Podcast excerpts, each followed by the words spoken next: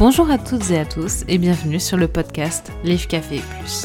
Vous retrouverez à chaque épisode des invités qui viendront nous parler de leur rapport au livre.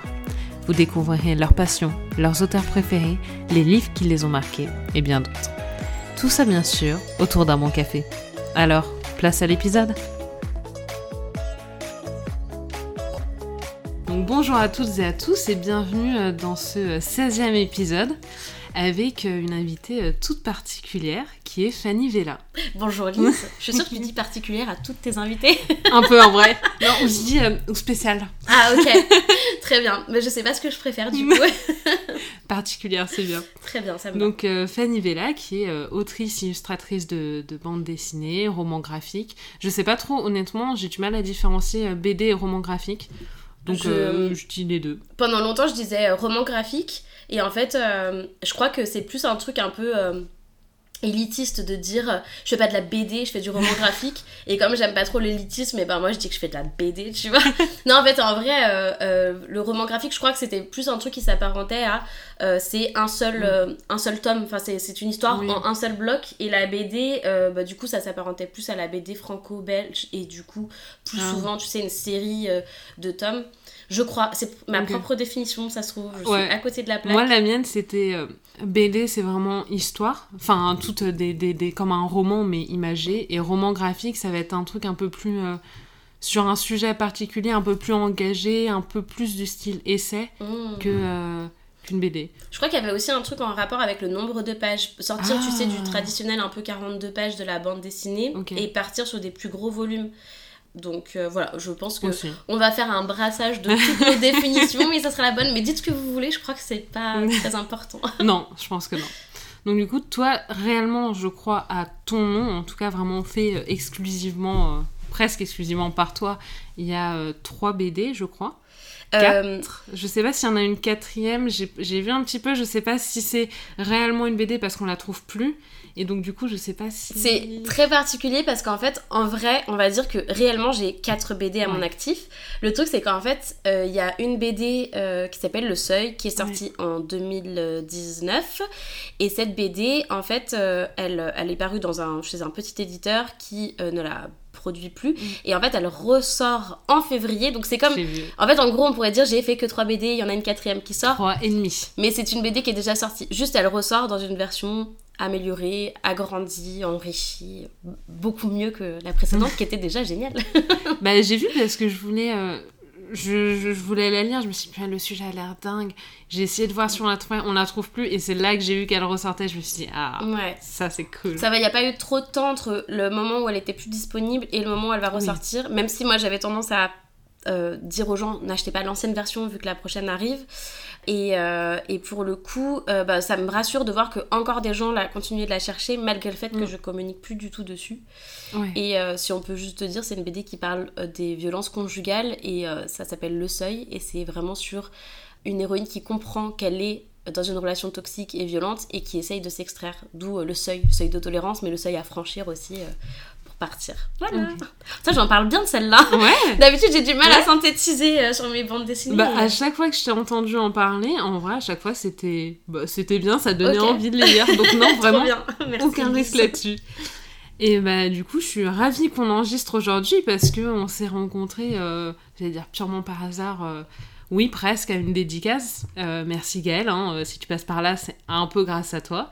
Et c'est à cette occasion-là bah, qu'on a discuté et du coup on en est arrivé euh, aujourd'hui. Euh. Que je me suis incrustée dans ton podcast Non, avec plaisir. Alors je suis, faut savoir, je suis toujours en recherche de personnes à, à recevoir, ouais, tout le temps, parce que bah, vu que je sors un tous les mois, il faut toujours, euh, enfin continuellement que j'ai des, des, invités. Donc avec plaisir et je cherche beaucoup à élargir le podcast. Au début c'était beaucoup bah, des gens qui étaient sur Instagram parce que c'est facile de trouver les gens sur Instagram. Et j'essaie d'ouvrir un petit peu avec des auteurs, des, des gens euh, qui n'ont rien à voir avec la sphère d'Instagram ou quoi que ce soit. Donc euh, c'est pour ça que je suis très très très ravie de, de pouvoir faire ça et je pense que ça va être un épisode hyper intéressant. On a intérêt à assurer. un petit peu la pression du coup, mais... Euh, j'espère, j'espère que ça sera bien. Mais est-ce que tu n'oses pas parfois proposer à des personnes Ah oui. Alors du coup, je peux te le dire, je parle en mon nom, mais en nom de, de, plein plein de gens que je connais, c'est qu'en fait moi, parfois, je reçois des messages de personnes qui me disent Bon, allez, je saute le pas, je tente. Euh, est-ce que tu voudrais bien participer à mon podcast? Sauf qu'en fait, on adore ça. N'hésitez pas. En fait, on aime trop, trop, trop parce que bah, déjà, on peut parler et c'est autorisé vu que c'est ce qu'on attend de nous.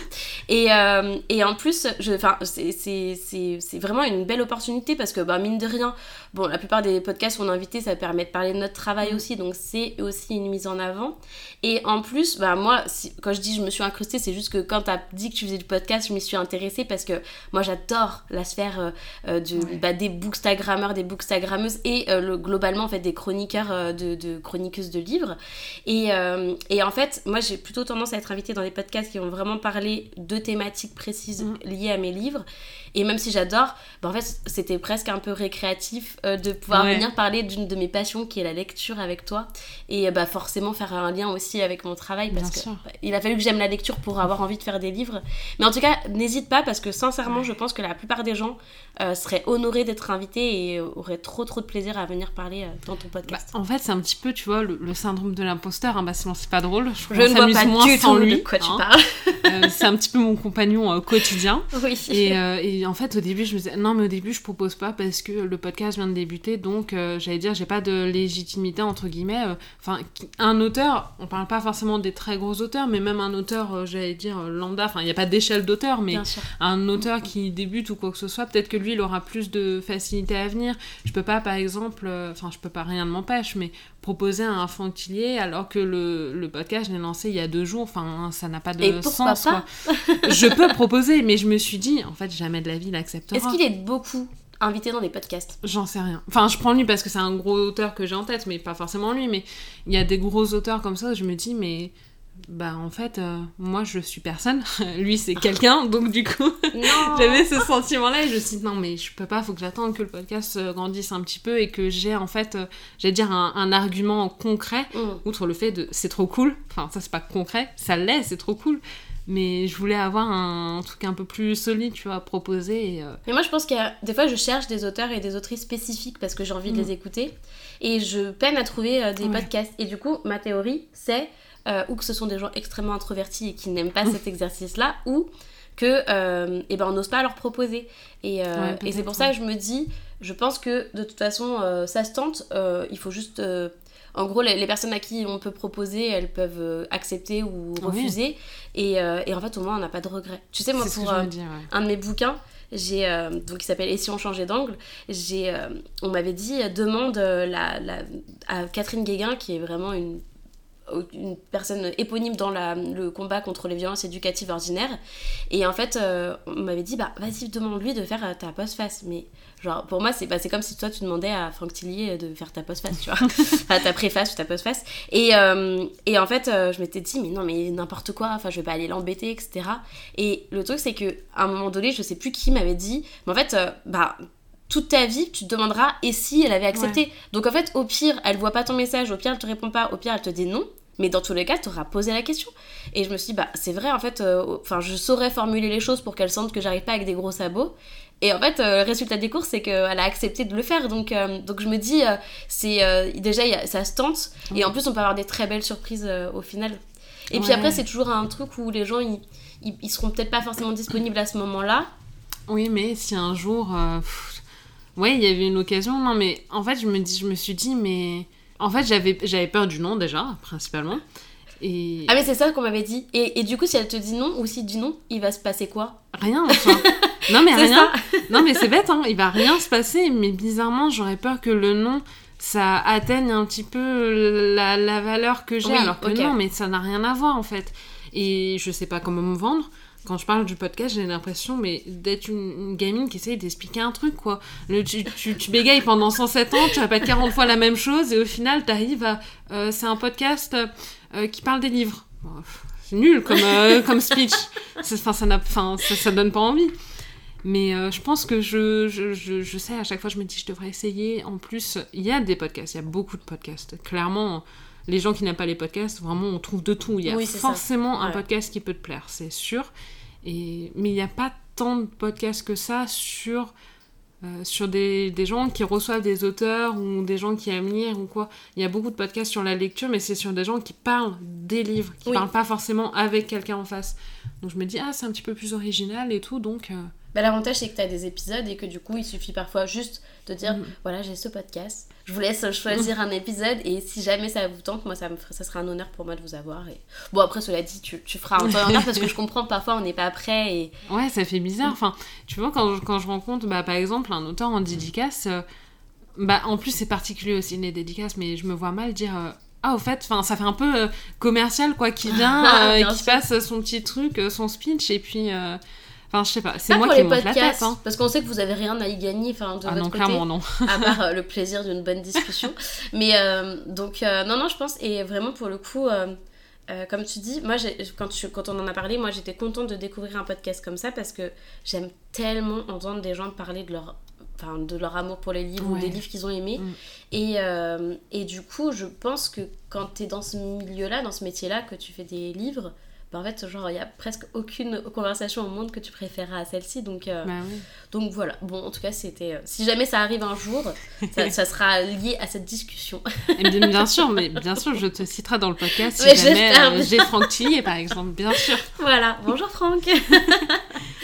et ben du coup, on va commencer par, par le Book Express. C'est le deuxième épisode hein, où je lui donne ce nom-là. Donc le Book Express, c'est une série de 10 euh, questions, 8 pardon pour toi. Oh my god, je les ai pas préparées, on me les a pas envoyées à l'avance. c'est le but, c'est le but c'est de te piéger, voilà. bien bien bien, super. Très bonne ambiance du coup. Hein. Euh, donc de 8 questions, il n'y a pas de bonne réponse, c'est juste histoire de te découvrir un peu, euh, un peu plus. Ok. Donc la première question, c'est un genre de livre que personne, un genre ou un livre même spécifique que personne peut soupçonner que tu as dans ta bibliothèque. Oh Oh là là. On se dit, mais jamais de la vie, Fanny Vella, elle a ça dans sa bibliothèque. Ah ouais Attends, je suis juste à côté en plus. Ah si, j'ai un livre, et je pense que c'est la plupart des gens euh, seraient un peu étonnés. C'est euh, un livre qui s'appelle La vie après la vie. Et euh, il s'appelle Docteur Raymond. Ah, putain, je suis bigleux, je le vois pas. Attends, j'ai pas mis mes lunettes. c'est Docteur Raymond Moody. Et en fait, c'est un livre qui, euh, qui est pas. Donc, c'est pas un roman, c'est un livre. Euh, comment on, on, définit ça? C'est un, livre qui est basé sur les témoignages de beaucoup, beaucoup de personnes. Ouais, comme un. J'allais dire un documentaire, mais en livre, quoi. C'est ça. Et en fait, c'est il, va interroger des gens qui ont vécu des expériences de mort imminente. Ah, ok.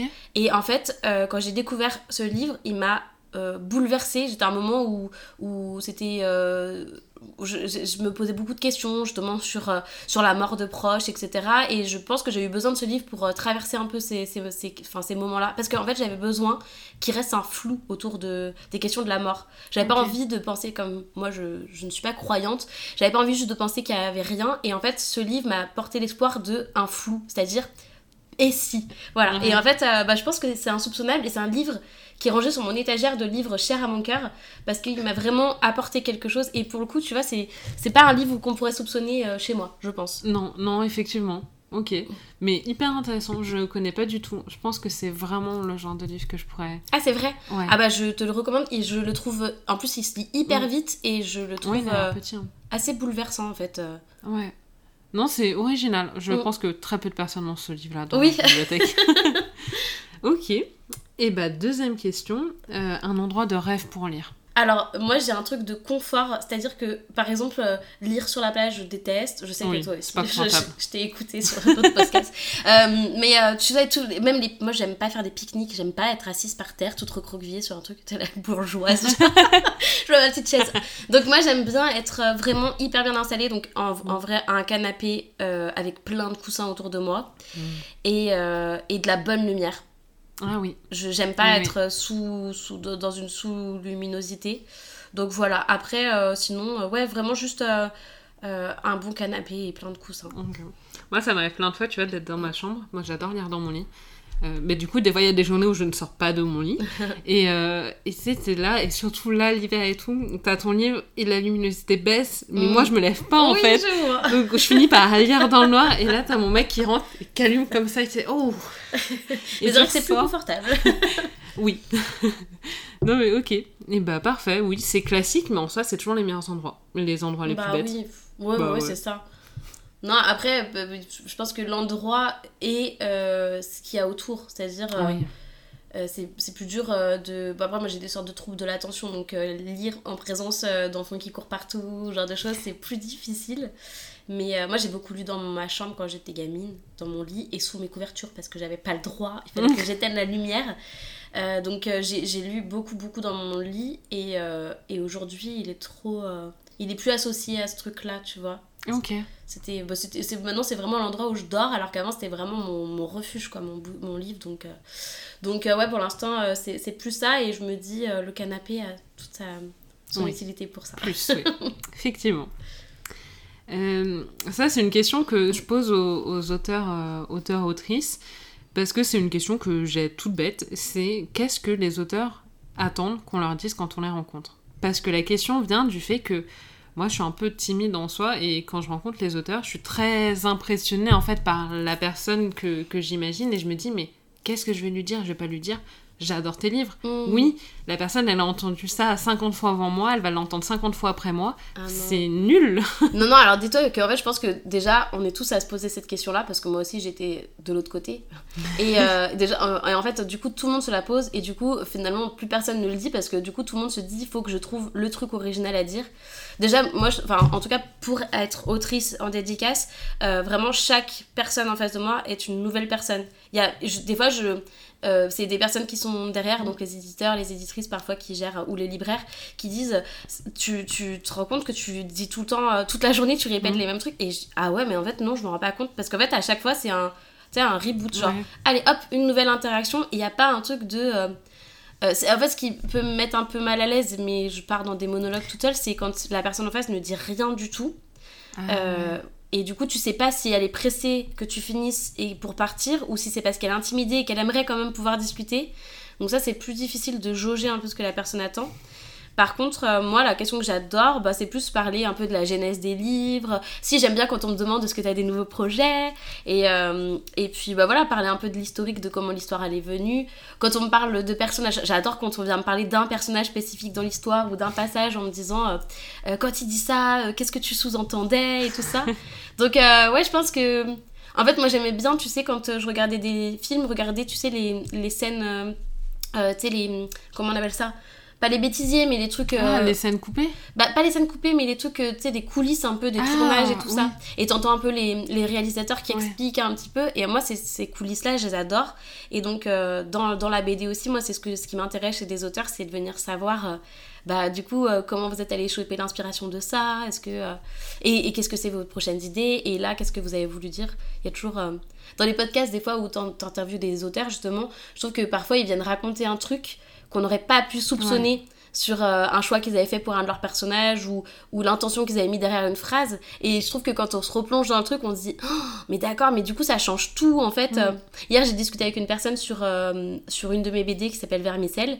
Et en fait quand elle, a, elle avait plein d'interrogations de, et j'ai répondu à deux trois trucs où elle m'a dit oh, mais maintenant que je sais ça bah, je vais la relire parce que je sais qu'il y a des choses que je vais pas lire de la même façon et je me suis dit ah mais c'est trop bien il faudrait des, des documentaires qui accompagnent chacun des livres qu'on a aimés euh. mais c'est ce qu'on c'est ce que je dis enfin c'est ce qu'on disait avec Eric Foissier quand, quand je l'ai eu au podcast c'est qu'il disait mais moi, quand j'imagine l'histoire, bah, j'imagine quelque chose. Quand je l'écris, c'est autre chose. Quand la personne le lit, c'est autre chose. Donc au final, on arrive à une seule histoire, mais plein de versions différentes. Et c'est super de voir comment ça se regroupe et comment la personne en face a imaginé et tout. Et c'est vrai que c'est hyper intéressant, mais je trouve qu'en dédicace, le problème, c'est que. Alors, moi, déjà, je perds mes moyens. et, et, après, euh, je me dis, oh mince, mais je me retourne et je vois euh, quatre personnes derrière moi, je me dis, ouf, il y a du monde derrière moi. Et du coup, je trouve que c'est dommage. Et j'adore les podcasts parce que comme ça, c'est le moment, un moment privilégié pour avoir euh, plein de réponses à plein de questions qu'on se pose et mm. qu'on n'aurait pas forcément le temps ou l'occasion de se poser en, en dédicace. Donc euh, c'est super.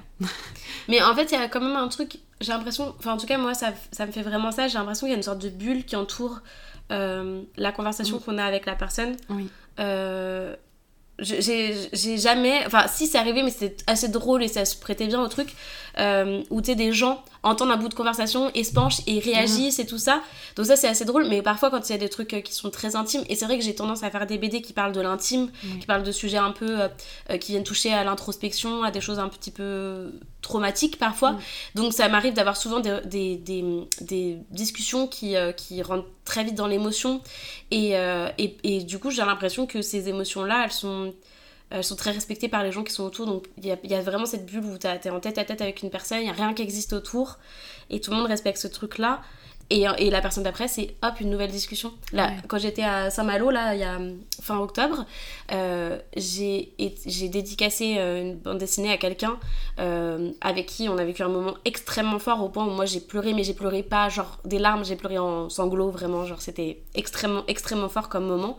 Et euh, donc j'ai essayé de recouvrir un peu mes esprits et tout. Et la personne derrière, en fait, euh, j'étais plus dans l'émotion parce que c'était avec la personne qui était de face à moi à, ce moment-là. Et tout de suite c'était une autre interaction. Moi j'ai suivi mes larmes en disant oh, ça, tout va bien quand même et du coup hop c'était en fait c'est un truc un peu euh, où ben après moi je suis aussi comédienne je fais du théâtre et tout. Donc il y a un truc tu rentres en scène et hop t'as ta scène d'après et, et, le personnage n'est plus le même quoi euh, donc, euh, donc euh, ouais, il y a vraiment cet état-là. Et pour le coup, j'ai envie de prendre soin de chaque interaction. Et je sais que parfois, c'est aussi lié à notre état de fatigue selon le moment de la journée. Mais j'espère que les gens qui viennent, on les met suffisamment à l'aise pour pas qu'ils aient l'impression qu'il faut qu'ils se dépêchent parce qu'il y a des gens derrière, ce genre de choses. Mais, mais ouais, ouais, c'est enfin, c'est pas plus facile pour nous, auteurs, parce que nous aussi, on est en train de se dire, mais qu'est-ce que je pourrais bien dire? Qu'est-ce que Comment je pourrais rendre. En fait, tu sais, parfois les gens attendent longtemps. Et tu te dis, il faut absolument que je rentabilise le temps qu'ils ont attendu. Donc, comment faire pour qu'ils passent le meilleur moment possible? Et parfois, c'est tu vas à tâtons et, et, les gens partent et c'est nous qui nous disons Mais j'étais bête, mais j'ai dit n'importe quoi. Enfin, vraiment, et ça, ça serait drôle d'ailleurs que vous, euh, quand vous venez faire des dédicaces, vous ayez aussi conscience que quand vous partez, peut-être que vous vous dites Oh non, non, j'aurais dû dire ça et tout. Mais nous, c'est pareil, on se dit Mais pourquoi j'ai répondu ça Donc, euh, vraiment, les, le malaise, ou en tout cas, la timidité, elle est des deux côtés et, et tout ce qui peut se passer dans il y a tout ce qui peut se passer dans la tête euh, il y a hum, Théo euh, Grosjean, qui est un auteur euh, lyonnais de BD aussi. Et lui, il a tout un truc autour de c'est l'homme le plus flippé du monde, donc il parle beaucoup de son sentiment d'anxiété et de son incapacité parfois à être dans des relations sociales sans, sans, se poser ouais. de questions. Et parfois il a illustré des moments de, de dédicaces, des vrais moments de dédicaces qui se sont passés, sauf que lui, dans ses BD, il mettait ce qui se passait dans sa tête en fait, en disant voilà ce que je pensais, et du coup, euh, où euh, il dit quelque, quelque chose à quelqu'un, et la personne elle répond rien, et lui il se dit oh, punaise, qu'est-ce que j'ai viens de dire, non, mais, voilà, c'est parce que j'ai dit ça, je l'ai mis mal à l'aise, mais si je dis ça maintenant, et après il redit un truc, et après il dit oh non, mais pourquoi je lui dis ça, et tout ça, et je me dis bah ouais, mais ça c'est aussi notre réalité, tu vois. Ok. Non, c'est intéressant de voir euh, l'autre côté parce que nous, en tant que, que lecteurs, on a, on a peu, peu de fois la chance d'avoir euh, d'avoir ces retours-là. Donc euh, c'est bien. ça va décomplexer tous les gens qui vont aller en dédicace après. on est vraiment des toutes petites choses. En plus, ils nous sortent de chez nous. Nous, on sort jamais, tu sais. on sait plus interagir. les, les, les, humains, je ne les vois pas, quoi. Ça fait euh, trois mois que j'en ai pas vu. C'est ça. J'écris des personnages, mais je les invente. Je ne sais plus à quoi ressemble l'humanité, moi. j'ai trouvé des photos d'internet, j'ai tapé humain. Est-ce que tu pensais que euh, quand tu as commencé à, faire euh, ces dessins-là, est-ce que tu pensais que tu arriverais à, avoir une, BD concrète, j'allais dire, et que tu irais rencontrer euh, des gens sur des salons et tout, que les gens viendraient spécifiquement pour toi? Non, non, non. Non, non, ça c'est ah non, c'est renversant. Je te jure, ça me faut même des poils rien que là, t'entends formuler le truc.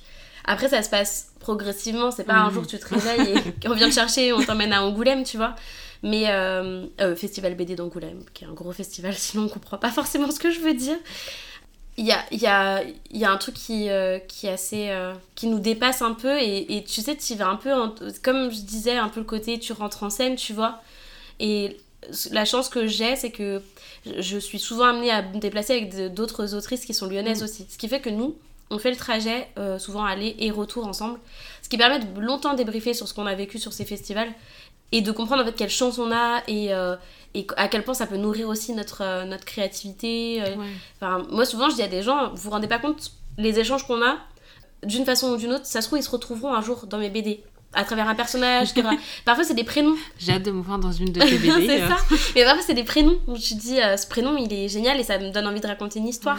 L'interaction dont je t'ai parlé, là, qui m'a complètement bouleversée, il y avait une jeune fille dans, dans, dans le lot, c'était une jeune fille et sa mère. Et en fait, je sais pas, cette jeune fille, je me dis, euh, elle va rester gravée dans ma tête. Il y a un truc, euh, peut-être qu'il y a un de mes personnages un jour qui sera un petit peu inspiré de ça, même si ça va partir dans mon inconscient. Mais, donc je m'égare un peu. Non, tout ça pour dire que oui, on s'attend pas à ça on l'espère. Parce que, en tout cas, moi, j'ai jamais fait ce métier en me disant. Euh, euh, par contre, je fais ça, mais je veux voir personne, je veux qu'on me laisse tranquille. Et je le, comprends totalement. Il y en a plusieurs des auteurs qui veulent jamais montrer leur visage, qui veulent jamais se déplacer et tout ça. Euh, moi, pas du tout, parce que pour le coup, et c'est pour ça que je te disais, ça nourrit aussi, c'est que en fait, ces rencontres-là, elles nourrissent beaucoup ma créativité et, surtout, elles me permettent de remettre en question parfois des façons d'amener les choses, de me dire peut-être que la prochaine fois, si je veux communiquer là-dessus, peut-être le faire plus comme ça. Après, euh, bah, c'est un métier où il faut, il faut toujours être en balance entre pas euh, commencer à péter plus haut que son cul en mode ouh là là je dédicace à des gens je suis quelqu'un. Non non euh, ma descend c'est bon genre enfin vraiment tu fais juste des livres. C'est le truc le plus important du monde évidemment mais c'est pas enfin je suis pas lue par des centaines de milliers de personnes non plus quoi. Et et en même temps tu vois faire l'équilibre avec ce syndrome de l'imposteur qui est omniprésent et je ne connais pas une personne du métier euh, que je connais personnellement en tout cas, qui n'en souffre pas. Et en fait, moi, je me suis dit que ma balance, c'était de chérir ce syndrome de l'imposteur parce que il me permet de tout le temps me remettre en question et de ne jamais justement euh, basculer vers un truc où, euh, où presque après j'arrive un peu en mode diva sur des trucs. Enfin, ça serait tellement mais déplacé. mais en fait, même peu importe ton niveau de, ah de, de, crédibilité dans le métier ou, ou d'expérience, personne jamais, peu importe le métier que tu fais d'ailleurs, devrait se comporter comme ça. Mais je pense que c'est on n'est pas préparé à recevoir autant de, de, messages et de et mm. d'amour pour nos personnages en tout cas ou pour nos livres. C'est enfin aucun humain n'est préparé à ce truc là donc c'est pour ça qu'il faut je pense faire attention à tu vois pas tomber dans un truc où tu remets plus ton travail en question parce que tu dis mais de toute façon tout le monde m'aime. Évidemment. J'ai lu 50 critiques sur mes bouquins ils sont géniaux. Non pas du tout. C'est pour ça que le syndrome de l'imposteur je le chéris aussi parce qu'il permet de tout le temps remettre en question ce que tu fais et de jamais prendre quoi que ce soit pour acquis, sachant que franchement, c'est un métier quand même compliqué dans le sens où ton bouquin il marche pas, il, est, euh, il disparaît, hein. il est au ah, milieu pilon, c'est comme ça qu'on appelle dans le milieu. C'est qu'en fait, ton, ton, ton, éditeur détruit tes bouquins et ils ne sont plus en vente. Donc en fait, euh, c'est genre, ah ouais, t'es quelqu'un pendant un festival et puis euh, l'année d'après, t'en as pas vendu assez et puis c'est ciao, bonsoir quoi. Donc. Il vaut mieux pas monter trop parce que la chute elle peut être assez violente, je pense. Ouais. Mais est-ce que tu penses que ça a autant d'impact sur toi parce que parce que, en tout cas, j'ai l'impression, je sais pas si c'est vrai, parce que tes BD, enfin, dans tes BD, il y a beaucoup de toi aussi. Mais en fait, moi, j'ai vraiment réussi à me. Comment dire À me dissocier totalement de mes personnages. Euh, en fait, c'est pour ça que c'est très facile pour moi de dire oui, oui, c'est complètement autobiographique et tout ça. Pas toutes, hein, mais du coup, euh, certaines. Parce que euh, parce qu'en fait, je, mes personnages ne me ressemblent pas physiquement, mes personnages n'ont pas le même prénom que moi. Souvent, je leur crée une famille qui n'est pas exactement comme la mienne pour vraiment me dissocier d'eux. Et du coup, ça me permet aussi de leur trouver plein d'empathie parce que parfois on a plus d'empathie pour les autres que pour soi-même. Donc, ces personnages, comme je les dissocie de moi, je les regarde vivre à travers mes expériences à moi, mais euh, j'ai plus d'empathie pour eux que j'en ai, j'en ai eu pour moi au moment où je traversais ces épreuves-là, on va dire. Et du coup, et du coup, je ne sais plus quelle était la question. Non, euh, euh, est-ce que ça a plus d'impact parce que je, bah, ça a de l'impact dans le sens, pas, pas, tant parce que je parle de moi, mais plus parce que je parle de, de, de vraies choses, de choses qui ne sont pas fictives. C'est vrai. Je, parle, je, je, fais pas de la dystopie, je fais pas de, de la science-fiction, je fais quelque chose qui est basé sur des vraies expériences de vrais gens de la vraie vie, et je parle pas que de moi. Je parle de, de toutes les personnes qui m'ont écrit après en me disant c'est ma vie, enfin c'est moi, parce qu'en fait tout le monde, enfin on vit tous les mêmes choses que plein d'autres gens. Et donc du coup il y a ce besoin de l'authenticité, euh, il existe parce que tu peux pas trahir... Euh, ni tes personnages, ni les gens qui vont lire et qui vont s'identifier. Donc euh, oui, les retours sont importants pour se réajuster. Et, et moi, l'avantage que j'ai, c'est que comme je suis sur les réseaux sociaux, il y a des choses en plein milieu de la enfin, de l'écriture d'une bande dessinée, je vais amener des sujets sur mes réseaux qui vont ah, être dans mes BD. Et ces sujets, je vois après comment ils sont vécus sur les réseaux. Et parfois, ça me permet de venir réajuster dans ma BD pour être plus juste, pour être plus délicate, pour être... Mm. Tu sais, parfois, quand tu es en colère contre quelqu'un euh, contre on va dire un bourreau peu importe euh, euh, qui de, quel aspect et de quelle violence on parle parfois tu oublies certaines circonstances atténuantes et quand tu soumets ça à un grand panel de lecteurs et eh ben il y a des gens qui vont venir expliquer parfois mhm. des comportements et c'est ces comportements là toi tu vas pouvoir venir nuancer des choses Ok, ok, d'accord. Non, c'est la question que je me posais. Je me suis demandé si, par exemple, vu que c'est quand même bah, des sujets qui, que tu les aies vécus ou pas, peu importe, qui sont assez réels, assez personnels, quelle différence ça peut avoir, par exemple, ouais, comme tu disais, avec quelqu'un qui écrit de la science-fiction, où pour le coup, ça reste de toi dans le sens où c'est toi qui l'écris, donc c'est ton univers, mais vu que c'est pas concret, est-ce que ça peut avoir une, euh, un impact, une différence ou quoi que ce soit? Bah, Moi, j'ai tendance à me dire qu'aujourd'hui, on peut pas écrire des livres comme on en écrivait il y a 20 euh, ans. Parce que euh, il y a une nécessité de prendre en compte beaucoup beaucoup de choses, mm. beaucoup d'aspects. Donc il y a tous ceux qui sont à démanteler comme les stéréotypes de genre.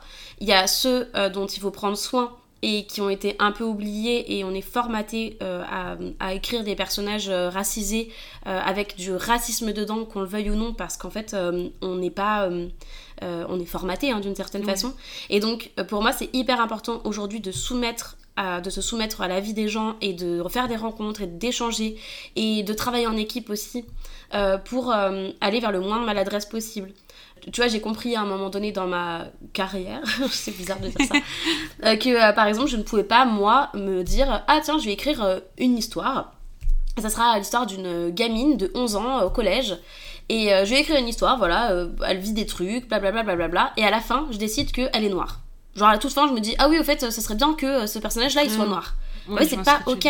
C'est pas ok parce que tu peux pas écrire un personnage noir comme t'écrirais un mm. personnage blanc. Et peu importe, même si elles vivent dans le même collège, dans la même ville, etc., elles n'ont pas la même expérience de par leur couleur de peau. Parce que tu n'es pas regardé de la même façon tu n'es pas euh, euh, tu n'as pas euh, les mêmes opportunités les mêmes chances les mêmes le, même regard de la société sur toi selon ta couleur de peau mm. ton origine ta, ta, religion et tout ça. Et, et quand j'ai compris ça je me suis dit en fait, je ne peux pas voler la parole des personnes concernées, donc je vais parler de choses qui me concernent, ça sera plus facile, parce que personne ne viendra remettre en question ma parole vu qu'elle est vraie et euh, qu'elle touche au réel vu qu'elle me touche moi. Et je me dis par contre, euh, que tu écrives de la dystopie, de la science-fiction et tout, tu te dois aujourd'hui de euh, prendre l'avis de personnes concernées si tu tiens à les mettre dans ta bande dessinée ou dans ton livre, peu importe, pour écrire le plus justement possible ce que ça pourrait être euh, de, vivre dans ce corps-là, dans cette expérience de, vie-là. Et plus encore, parce que si on parle de science-fiction et qu'on est dans une autre, euh, sur une autre planète ou un truc comme ça, bah, du coup, tu peux pas tu dis bah l'expérience sera pas la même parce qu'il n'y a pas les mêmes euh, biais racistes que, que, que, dans notre planète à nous. Mais euh, par contre, tu peux et tu dois tenir compte de aujourd'hui ce qu'on essaie de démanteler sur les stéréotypes de genre et par exemple de créer des personnages qui ne sont pas euh, euh, le cliché de la fille à sauver, l'homme qui ne pleure jamais, etc. Et aujourd'hui, il y a un métier qui s'appelle c'est des relecteurs sensibles. Euh, sensitif euh, lecteur, je sais plus comment on, dit. Et en fait, ils font de la relecture sensible, voilà. En gros, ils, ils, relisent des, euh, des, manuscrits pour s'assurer que dedans, il y a le moins de maladresse possible ah, et donc que les, les, stéréotypes de genre, voilà, comment on peut modifier ce personnage, que tous les personnages racisés, et ben du coup, on n'est pas allé vers du, du racisme ordinaire sans s'en rendre compte. Et moi, je pense que ça, c'est un des métiers qu'il faudra le plus mettre en valeur dans ces prochaines années dans les maisons d'édition pour aller vers... Euh, en fait, le bouleversement des récits, il est nécessaire aujourd'hui pour qu'on puisse euh, formater nos esprits vers quelque chose avec une vraie diversité qui est réaliste et pas juste ah je, mets un personnage noir dans mon histoire et un personnage gay dans mon histoire pour, pour juste coller à une sorte de ratio oui oui oui. Non mais je suis d'accord avec toi parce que je me dis maintenant on a mm-hmm. on a l'opportunité de bah, de faire les choses bien donc autant les faire en fait parce que ça, j'allais dire, ça pouvait passer. Non. Euh, il y a des années où, les mœurs étaient différentes, bah, j'allais dire même pourquoi pas. Mais non. Mais maintenant, on, est plus ouvert d'esprit là-dessus, donc prenons cette opportunité-là et faisons les choses bien. Ça me met en, rage quand je vois des romans qui sont en plein de clichés. Euh, ça, ça m'énerve parce que je me dis, mais non, en fait, là, c'est ça va pas parce que euh, maintenant on est au courant que non ça ne se passe pas comme ça que ce que l'auteur va raconter là bah ça ne peut pas passer. Pourquoi pourquoi est-ce que je le retrouve dans ce livre là alors que euh, bah, on est au courant de tout ce qui se passe et on peut faire autrement?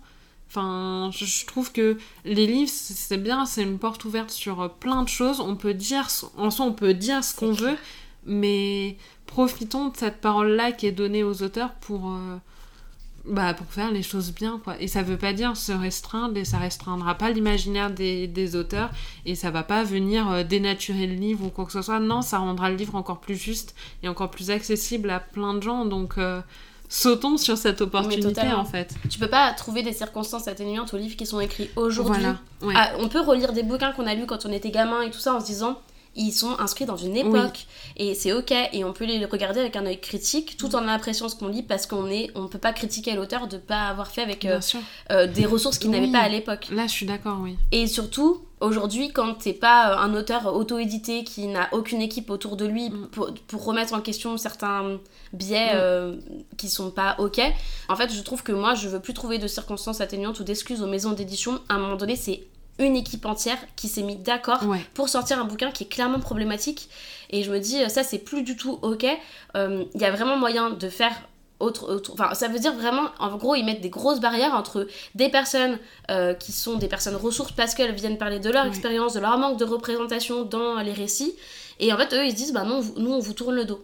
Donc euh, aujourd'hui, on a moyen de euh, prendre en, compte tout le monde. Et tu peux même écrire des personnages toxiques, euh, tu peux écrire des personnages complètement ancrés dans, des, dans ces stéréotypes-là, mais en émettant une critique autour de ça. Tu peux être un auteur qui parle d'un garçon qui correspond à tous les clichés de stéréotypes de genre, mais dans l'écriture, tu comprends que l'auteur lui-même a un regard critique sur son personnage. C'est complètement différent, et pour le coup, euh, je, moi, j'ai. Tu, vois, on disait que. Euh, en off, avant qu'on se dise bonjour officiellement ici, on parlait de séries qu'on regardait et il y a des séries qui aujourd'hui, moi j'ai toujours plaisir à les regarder alors que je sais que c'est problématique, mais je, je, je, refuserais si elles sortaient aujourd'hui, je me dirais mais quelle horreur, vous avez pas le droit de faire un truc comme ça.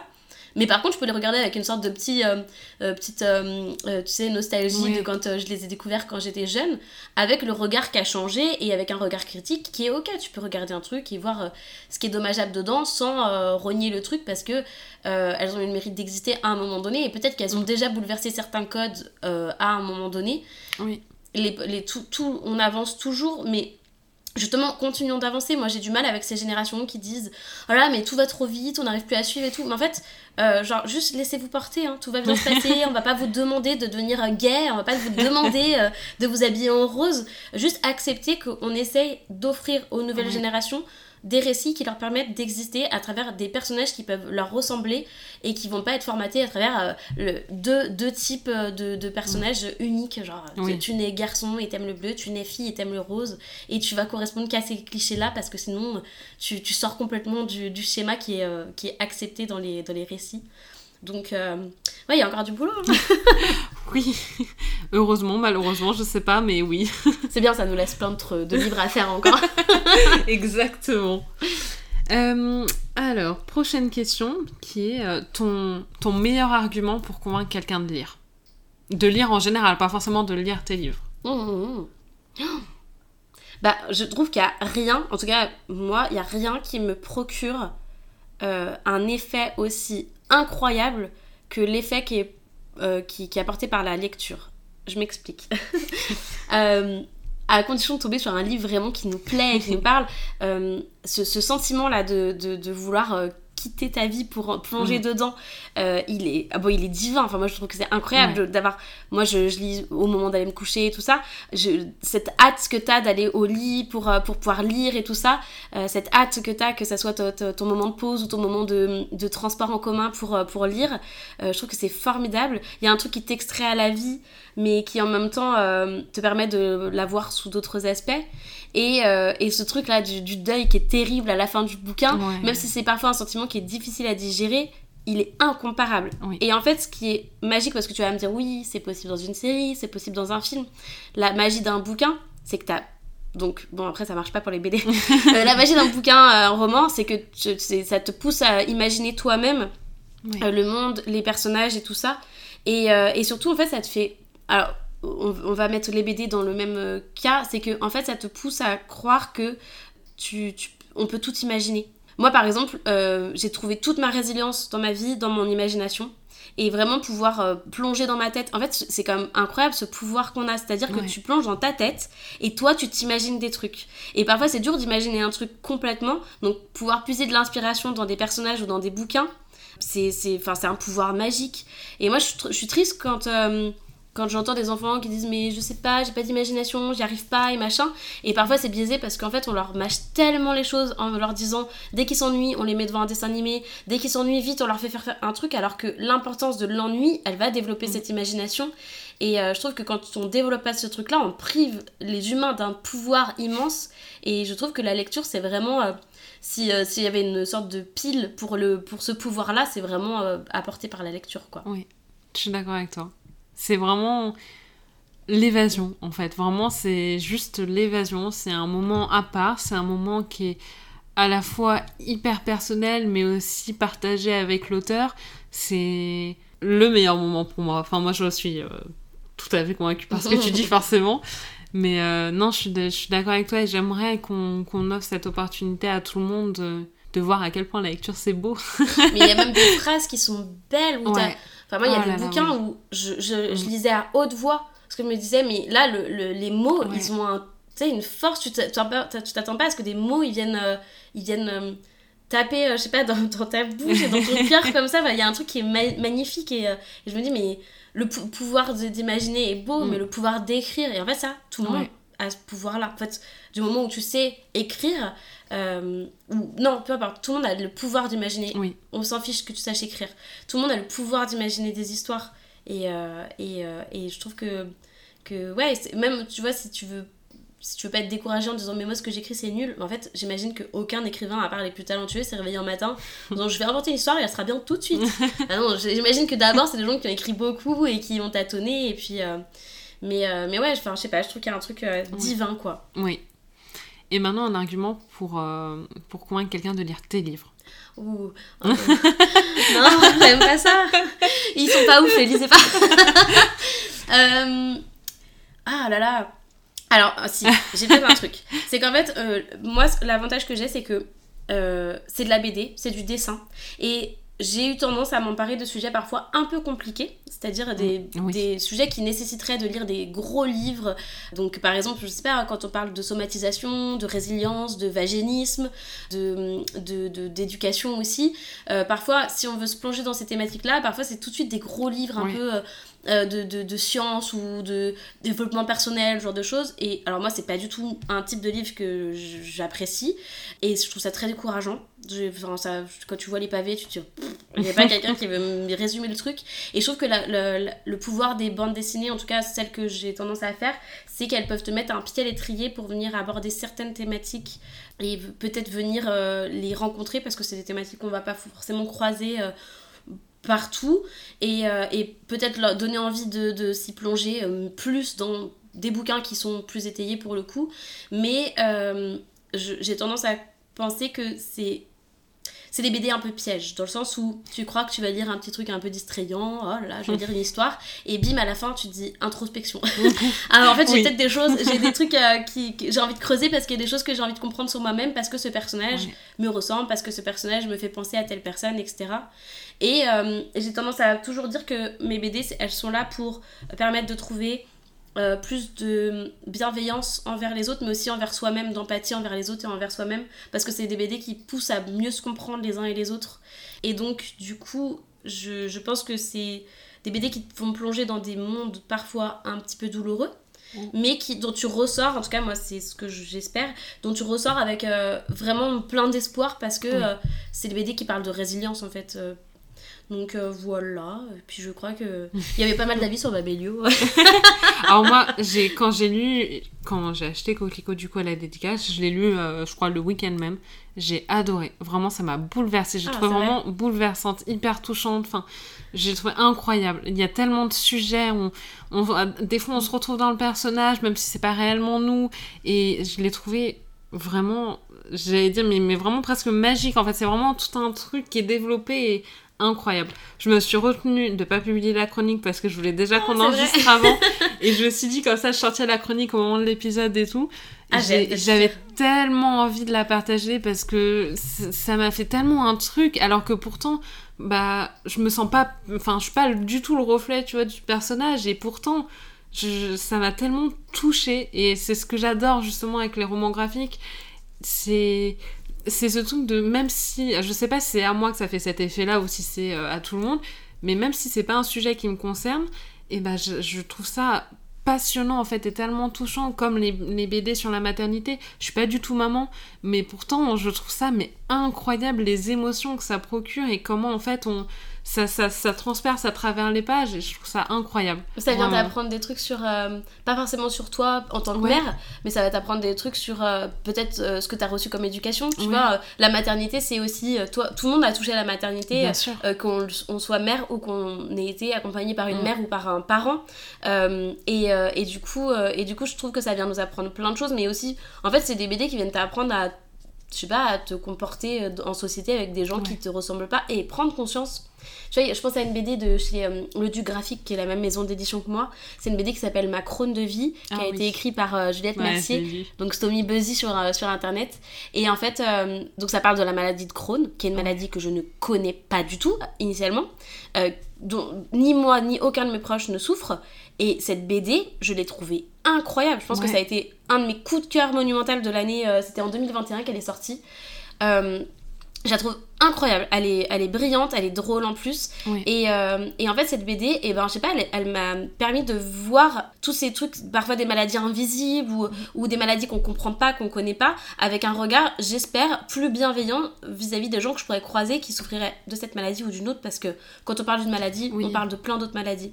Pareil, j'ai ma copine Cyrielle Pisapia qui a fait une BD sur la sclérose en plaques. Et et je trouve que le, le, ces chemins de vie qui sont racontés dans des BD qui permettent aussi d'offrir un peu de légèreté avec les dessins. Euh, c'est parfois plus digeste aussi hein, de, de, lire, euh, de lire de la BD. Et ben du coup, moi je sais pas, ça m'apporte beaucoup de choses sur, euh, sur le regard que je porte sur, sur les gens qui m'entourent en fait. Et du coup, je pense qu'on n'a pas besoin de s'identifier au personnage pour apprécier. Là, j'ai lu un BD sur un personnage toxique. J'ai adoré, pas une BD, un livre sur un personnage toxique. J'ai adoré ce livre et pour autant, je ne m'identifie pas du tout au personnage et je n'identifie personne de mon entourage. Juste parce qu'en en fait, je sais pas, il y avait un truc. Euh, ouais. Euh, bah, c'est parce qu'en plus c'est bien écrit, mais je sais pas, il y a. ouais, c'est important d'aller pas que vers les sujets qui nous parlent parce que ben, on est de moins en moins surpris quand on a tout lu euh, sur, sur les bah, thématiques. ouais, il y a un truc de, de curiosité, d'ouverture d'esprit et tout que je, je, trouve tellement enrichissant et qu'on qui sont hyper accessibles à travers les, romans graphiques et c'est ce que j'adore. J'ai lu Ma Conte de vie, Le Passager et tout et j'ai adoré alors que bah, je suis pas du tout touchée, j'ai pas du tout ces maladies-là, pareil personne dans mon entourage non plus et pourtant ça m'a tellement touchée mm. et c'est ce que j'ai adoré et c'est ce que je retrouve dans, dans tes BD aussi. Donc vraiment, j'adore. Euh, alors, un livre euh, que tu ne cesseras jamais de recommander. Un tout autre registre. Rien à Faut savoir, chez moi, c'est les questions. Euh, elles ont aucun sens et aucun lien les unes avec les autres. Hein. ah ah, il va falloir que je choisisse parmi mes livres préférés. Oui. Je te dis là, t'as un livre à me recommander. je vais offrir un truc pour Noël à je sais pas qui. Qu'est-ce que tu me recommandes comme livre? En fait, je pense que le livre que je cesserai jamais de recommander parce que je pense qu'il va pouvoir venir correspondre à tout le monde, c'est un livre qui s'appelle Des fleurs pour Algernon. Ah ouais. Et mince, c'est qui l'auteur déjà? C'est. Ah, je l'ai lu, c'est. Des fleurs pour Algernon, des fleurs pour Algernon. Évidemment, je, ne l'ai pas parce que je l'ai prêté. Euh, je l'ai plus dans ma bibliothèque. En fait, euh, je trouve que c'est un livre qui. Euh, qui, qui, qui, peut être pris en main. Ah je ne connais pas une seule personne à qui je l'ai recommandé. Euh, qui n'a pas aimé ce livre. Il est tellement bien. Et c'est devenu, c'est euh, Daniel Caïs. Ah oui, oui, oui. Et en fait, c'est un livre qui est devenu euh, un classique pour toutes les personnes que je connais. Et voilà, parce que moi, j'ai plein de livres que j'adore. Moi, j'aime beaucoup les livres qui sont à trait autour de la Seconde Guerre mondiale. J'aime mmh. beaucoup les livres, les dystopies. Et en fait, moi, j'aime surtout c'est vrai que je, lis beaucoup de choses qui sont assez violentes parce que j'aime les choses crues parce qu'en fait je trouve que elles, euh, elles viennent. Euh, non, mais parce que je trouve que c'est plus réaliste.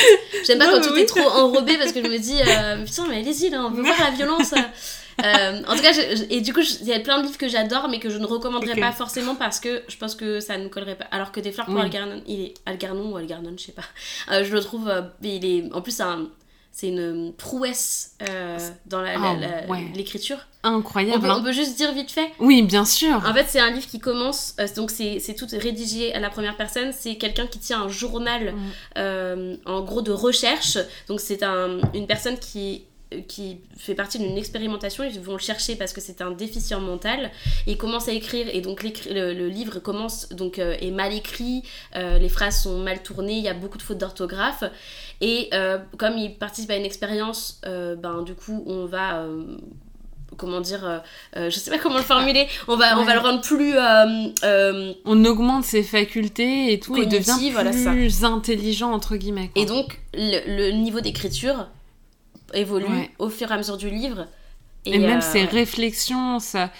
ce que j'ai trouvé incroyable, c'est aussi comment ça se répercutait sur son... ses relations avec les gens qui l'entourent. C'est un livre qui est incroyable, la façon dont il est écrit, tout ce côté, bah, toute cette évolution et tout, c'était incroyable. il, est, euh, il, est, il est beau et glaçant en même temps. Enfin, oh et c'est pour le coup, tu vois, il y a plein de livres où je me dis, celui-ci, je sais que je l'ai adoré, mais je saurais plus vraiment en parler, alors que Des fleurs pour Algernon, il est gravé.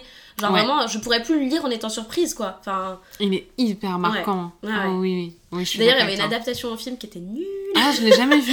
Alors, il y avait... moi, j'avais vu l'adaptation française et j'avais vraiment pas du tout, du tout aimé. je m'étais dit non, non, non, non, non, laissez-le en livre. Ça va venir polluer mes souvenirs du livre. Ah ouais, ouais, ouais. Quel dommage, parce que pour le coup, il est, il est pas difficile à adapter, pour le coup. C'est pas un truc qui nécessite des gros moyens et tout. Euh, mm. Parce que tout est dans un truc hyper... Euh, euh, tu peux faire que des des, des, des, des, gros plans de personnages et tout. Il n'y a pas beaucoup de lieux, il n'y a pas tant de personnages non plus, donc au final, c'est, ça peut être adapté facilement. prouesse technologique et tout. C'est pas dans un futur ou quoi que mm. ce soit, c'est... Non, vraiment, ce livre, et quand je l'ai lu, c'est une amie pareil, qui m'avait recommandé et tout, et quand je l'ai lu, j'ai été tellement surprise, mais dès les premières pages, en fait, de, par la façon dont c'est écrit, comme tu dis, avec toutes ces fautes. Ouais. C'est, horrible à lire au début, en fait. Mais c'est un livre où il faut, faut, faut, être, faut avoir confiance en la personne qui l'a recommandé. Donc faites-nous confiance. Ah oui, oui, vous pouvez. Vous n'allez pas regretter. Ah, jamais. Non, vraiment, c'était un. Oui. Ouais, c'est un livre magnifique. Ça, je l'avais oublié ce livre-là, mais incroyable. Ah ouais, il a toujours fait partie de mon top 3 de bouquins. Ah ouais, c'est vrai. Ouais, ah, je, te rejoins totalement là-dessus. Il va y avoir un pic d'achat. Daniel Case, c'est pour nous. Hein. On veut une petite partie de tes revenus, du coup. Ah bah du coup, ça va peut-être rejoindre la prochaine question. Un livre remporté sur une île déserte. Bah, du coup, c'est un livre, c'est peut-être pas forcément du coup, parce que c'est un livre que tu seras pas à relire euh, tous les jours presque. Ouais. Bah, ça sera pas celui-là parce qu'il est trop court. Il se lit vite, hein. Euh, hum, hum, hum. J'essaie de chercher s'il y a un, un recueil, tu au moins t'as plein de. En fait, plus parce ouais, que. de tricher. bah, parce que tu avoir un truc où t'as plusieurs histoires pour être sûr de pas être trop euh, lassé, quoi.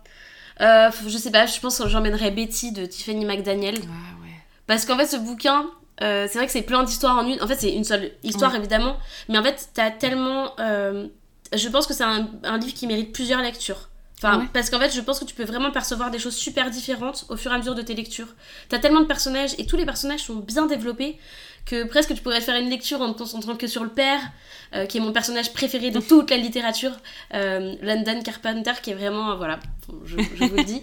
Et aussi parce que je trouve que c'est un des livres les plus beaux dans la prose que j'ai pu euh, lire. C'est vraiment. Moi, euh, j'ai pas lu Betty, je l'ai à lire, mais je l'ai pas lu. J'ai lu euh, de la même autrice L'été où tout a fondu. ah, j'ai pas, j'ai pas lu encore. Incroyable. Mais ça m'étonne pas, c'est une plume. En, tout cas, tu sais, il y a des auteurs où tu sais que tu peux y aller parce qu'en mm. fait, t'aimes leur façon d'écrire, t'aimes leur façon d'amener les histoires. Et vraiment, moi, Betty, ça a été une claque. Bah, L'histoire est vraiment incroyable, mais ça a été une claque dans. C'est typiquement un livre que j'avais envie de lire à haute voix. parce que il est. c'est et, du coup, félicitations à la personne qui a traduit parce que c'est un livre qui est, qui, est pas, qui, est, en anglais à la base. Et euh, parce que vraiment, euh, la traduction est magnifique. Enfin, vraiment. Euh, donc, je pense que ça serait celui-ci pour me faire des lectures à voix haute. Mais ça serait triste d'être une déserte. J'ai pas envie. Tout seul avec son petit livre comme ça. Ma liseuse, comme ça j'en aurais plein. non, là, c'est triché. Là, c'est triché. En plus, je m'en sers même pas. J'ai trop besoin d'avoir. Ah ouais? Non, je me sers pas de la liseuse, j'avoue. Moi, j'ai mis du temps. En vrai, j'ai mis du temps, mais par exemple, j'ai un petit péché mignon qui euh, commence à prendre un peu de place, euh, un peu de place chez moi, c'est euh, c'est les romances. Alors, je suis pas du tout du genre à lire des romances. Hein. J'ai commencé par les, les policiers, tu, veux juste vois, les toi non, mais, mais je suis pas du genre à, en lire ou quoi que ce soit, tu vois. J'ai vraiment, je te dis, les policiers, les trucs un peu sanglants et tout machin, j'adore.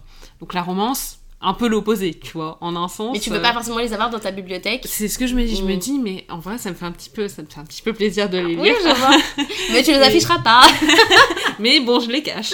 Non, mais du coup, je, je me dis, ça me fait plaisir de les lire, mais c'est, c'est un, un livre que j'ai envie de lire comme ça, tu vois, sans prise de tête, et je me dis, bah clairement, basiquement, un livre en liseuse, c'est deux fois moins cher qu'un qu'un livre papier. Mm. Bah du coup, voilà, je suis moins attachée à ces livres-là physiquement.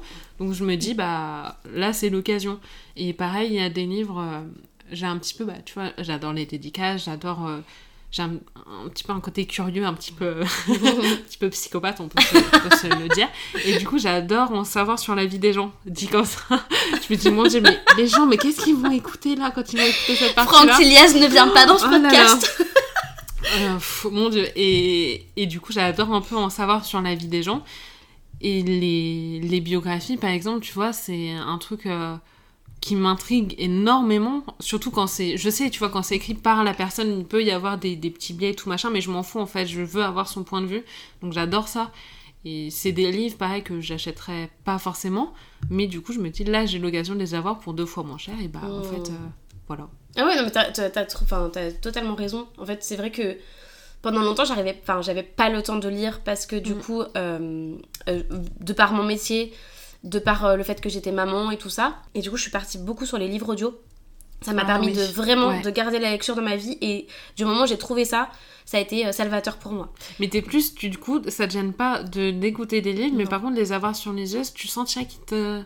Euh, en fait, c'est juste que comme j'avais pas le temps de lire des livres papier, la liseuse pour moi c'était pareil. Oui, non, mais oui, ça revient même. Donc en fait, euh, quitte à avoir après. en fait, après, je choisissais les livres que je voulais en papier, c'était vraiment des livres que je savais que je voudrais avoir vraiment dans ma bibliothèque.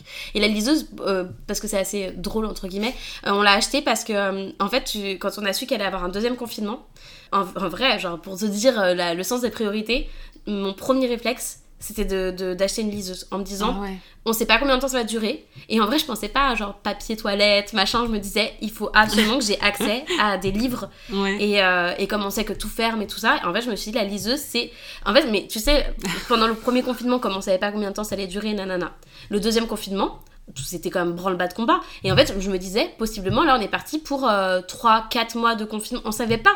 Et donc, du coup, dans ma tête, je me suis dit, euh, mon, besoin de première nécessité, c'est d'avoir accès à des livres pendant tout ce confinement. Et donc, liseuse, euh, bah, bien sûr. Donc voilà, c'était. Et du coup, je me disais, ça, ça en dit beaucoup sur moi, tu vois, de me dire. Les priorités, du coup. Ok. ça. Mais du coup, maintenant, à l'heure actuelle, est-ce que tu préférais écouter un livre, le lire sur papier ou l'avoir sur liseuse? Euh, je préférais lire toujours sur papier parce que le problème de l'audio, alors pour autant c'est ce que j'utilise le plus parce que je lis euh, en audio le soir en me couchant. Euh, et comme on dort en cododo avec notre bébé, je peux pas allumer les lumières pour lire. Et en travaillant. et ben en fait ah du coup c'est c'est ce qui me permet de lire tout le temps. Mais du coup ça me fait un bon rendement j'ai pas mal de bah ouais j'enchaîne pas mal les livres comme ça. Par contre le problème, c'est que parfois tu tombes sur des lecteurs qui ne ah conviennent pas aux voix. Et en fait, euh, il y a des livres et je me dis, waouh, si je les ai aimés en audio, lus d'une façon que j'apprécie moyen, qu'est-ce que je les aurais aimés en, écrit? Parce qu'en écrit, t'inventes toi-même la voix de tes personnages. Parfois, tu sais, les lecteurs, ils veulent faire des sortes de performances, tu sais, ils font une voix par personnage. Et il y a des personnages, ils leur font une voix vraiment de de gens un peu arriérés quoi tu vois. Et euh, je me dis mais quel dommage parce que ce personnage je pense qu'en fait euh, il, ne, il ne met pas en lumière l'intelligence de ce personnage en lui faisant une voix un peu euh, bébête quoi. Donc donc ouais ça, ça parfois ça apporte un peu préjudice à certains bouquins. Et voilà. Mais on peut tester quand même avant. Tu peux écouter la voix voir si elle te convient. Il y a des bouquins que j'ai pas appris à cause de la voix de, de... Ouais, Mais là, je dis ça, par contre, je tiens quand même à saluer à quel point c'est des performances incroyables et que il y a des bouquins qui ont été tellement bien lus que parfois même ça se trouve ça m'a encore fait plus aimer euh, le, bouquin donc euh, je, je, je, préfère le livre papier mais pour autant il y a des, euh, des lecteurs incroyables hein, vraiment oui. Après, c'est Audible, et Audible, c'est Amazon, et du coup, ben, je m'en vanterai pas, on coupera. non, non, mais c'est important de le savoir parce que quand. moi, j'ai l'impression d'être un peu engagée sur des terrains autour de l'écologie et compagnie, et, euh, et, du coup, ça c'est un peu euh, trahison, euh, disgrâce, quoi, tu vois. tu vois je biperai. non, non, bip pas, il faut que les gens sachent, je ne suis pas parfaite, voilà. La révélation. J'ai appelé podcast La révélation. c'est ça, ce qu'elle ne vous dit pas. les dessous cachés de Fanny Vella. Horrible le truc. C'est vrai. Peut-être que ça marchera bien. Hein. bah, ça fera bad buzz, c'est bien. après, un auteur vivant ou mort que tu voudrais rencontrer? Ah bah je sais, mais il était en dédicace à Lyon samedi dernier et j'y suis pas ah. euh, oh, Jean-Claude Mourleva. Ah, mais pourquoi tu n'es pas allé Parce que j'étais pas dispo. Ah, merde, oui. Mais, euh, mais en fait aussi parce que, tu sais, on parlait de, de comment on va en dédicace et moi je suis tétanisée à l'idée d'aller me faire dédicacer des trucs. Ouais. Je... Vraiment, je, je sais pas, j'ai l'impression que... Euh, je sais pas, je sais pas. Et aussi parce que je crois que j'accorde plus d'importance au moment que je passerai avec la personne qu'à la dédicace ah purement. Et du coup, j'aurais presque peur, tu sais, de faire la queue et que la personne, ça soit, euh, tu sais, un petit, euh, une petite griffe et puis euh, bim, Merci, tu passes Ouais. et donc, du coup, je pense que voilà, c'est ça. Mais j'aime, enfin, parce que je, je pense que c'est. En fait, je peux pas écrire des romans comme lui, il le fait, sans être une personne incroyable. Et je pense que c'est je pense que c'est une des personnes les plus incroyables que en fait je te jure ça me presse d'en parler. Je trouve ce mec il y a, y a, aucun livre en plus c'est euh, quelqu'un c'est un auteur qui ne prend pas les jeunes pour des idiots. Oui. Et, et moi je euh, je trouve que c'est euh, c'est honorable en fait d'écrire des livres pour la jeunesse et d'écrire des bons livres pour la jeunesse avec des, des, des, des, des vraies bonnes histoires et enfin moi quand j'ai découvert La rivière à l'envers euh, je, je, me suis dit, mais quelle est cette personne? Je, En fait, je n'ai jamais lu un bouquin qui débordait autant d'imagination que les bouquins de Jean-Claude Morleva. Terrienne m'a bouleversée. Euh, et euh, donc La rivière à l'envers, Terrienne. Et, et, vraiment, je pense que quand je vois comment il écrit ses personnages euh, jeune et ses personnages mm. euh, agis dans ses bouquins, je vois le respect qu'il a pour la jeunesse et du coup je me dis c'est forcément une belle personne. Bah, la, la rivière à l'envers, je l'ai pas du tout lu à l'école comme euh, la plupart des gens. Moi aussi j'ai lu adulte. Bah, je l'ai lu il y a, allez, même pas un an, parce que une des personnes que j'ai reçues dans le podcast m'a fait lire ce livre-là. Mm. Et je l'ai découvert mm, à cette occasion-là. Et j'ai, au début, en vrai, j'y allais un peu à reculons. Je me suis dit, ah, un livre jeunesse et tout. Hein. Je suis adulte maintenant. Mm.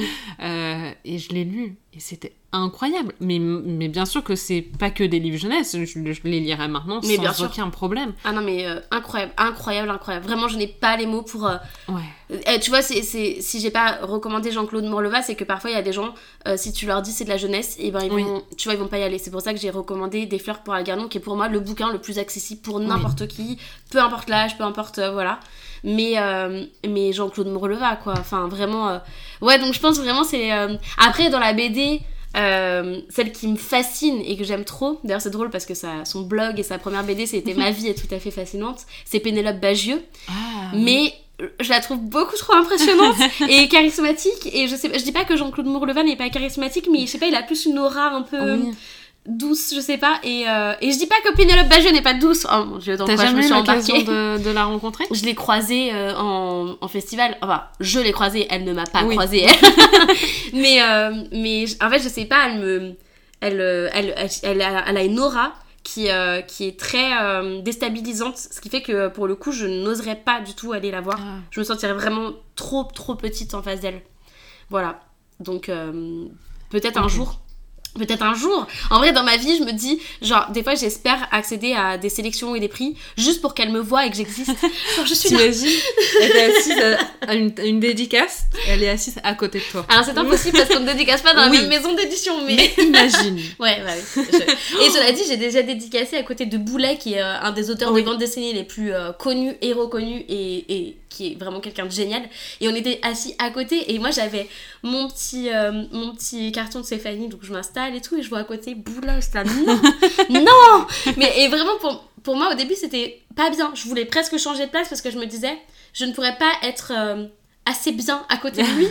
et en fait, euh, ce mec est incroyable, il est drôle, il est gentil, euh, il m'a fait des blagues toute euh, la matinée, on a dédicacé côte à côte, il parlait avec les gens à qui je dédicassais des trucs, il parlait aux gens à qui dédicaçait de moi, euh, enfin c'était, je sais pas, il était génial et à la fin il m'a offert un truc, enfin bref, et il était, trop gentil. et il m'a mis hyper à l'aise, genre vraiment, alors pour le coup lui il m'impressionnait, mais du moment où il arrivé c'était mon pote quoi, genre vraiment j'avais pas un truc où je me disais Genre, euh, par contre, j'avais un truc, c'est que euh, quand je le recroise en, en, salon, et ben en fait, je me dis, c'est sûr, il m'a oublié et j'ose pas aller le voir. Et je me dis, imagine, lui, il se dit, bah, elle me connaît, pourquoi elle me parle pas?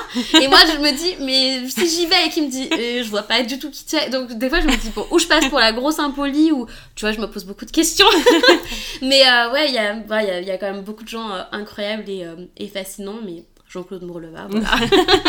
ok, non, je peux comprendre. En vrai, je peux comprendre. C'est la dernière question. C'est quelle est la question que les lecteurs te posent le plus souvent et quelle est ta réponse? Euh, Est-ce que c'est autobiographique? Oui. ok. bah oui, oui, quasiment. Euh, bah ouais. Pour l'instant, ouais. Pour l'instant, j'ai fait quasiment que de l'autobiographie. Bon, sauf si on changeait donc, qui est un recueil humoristique, on va dire.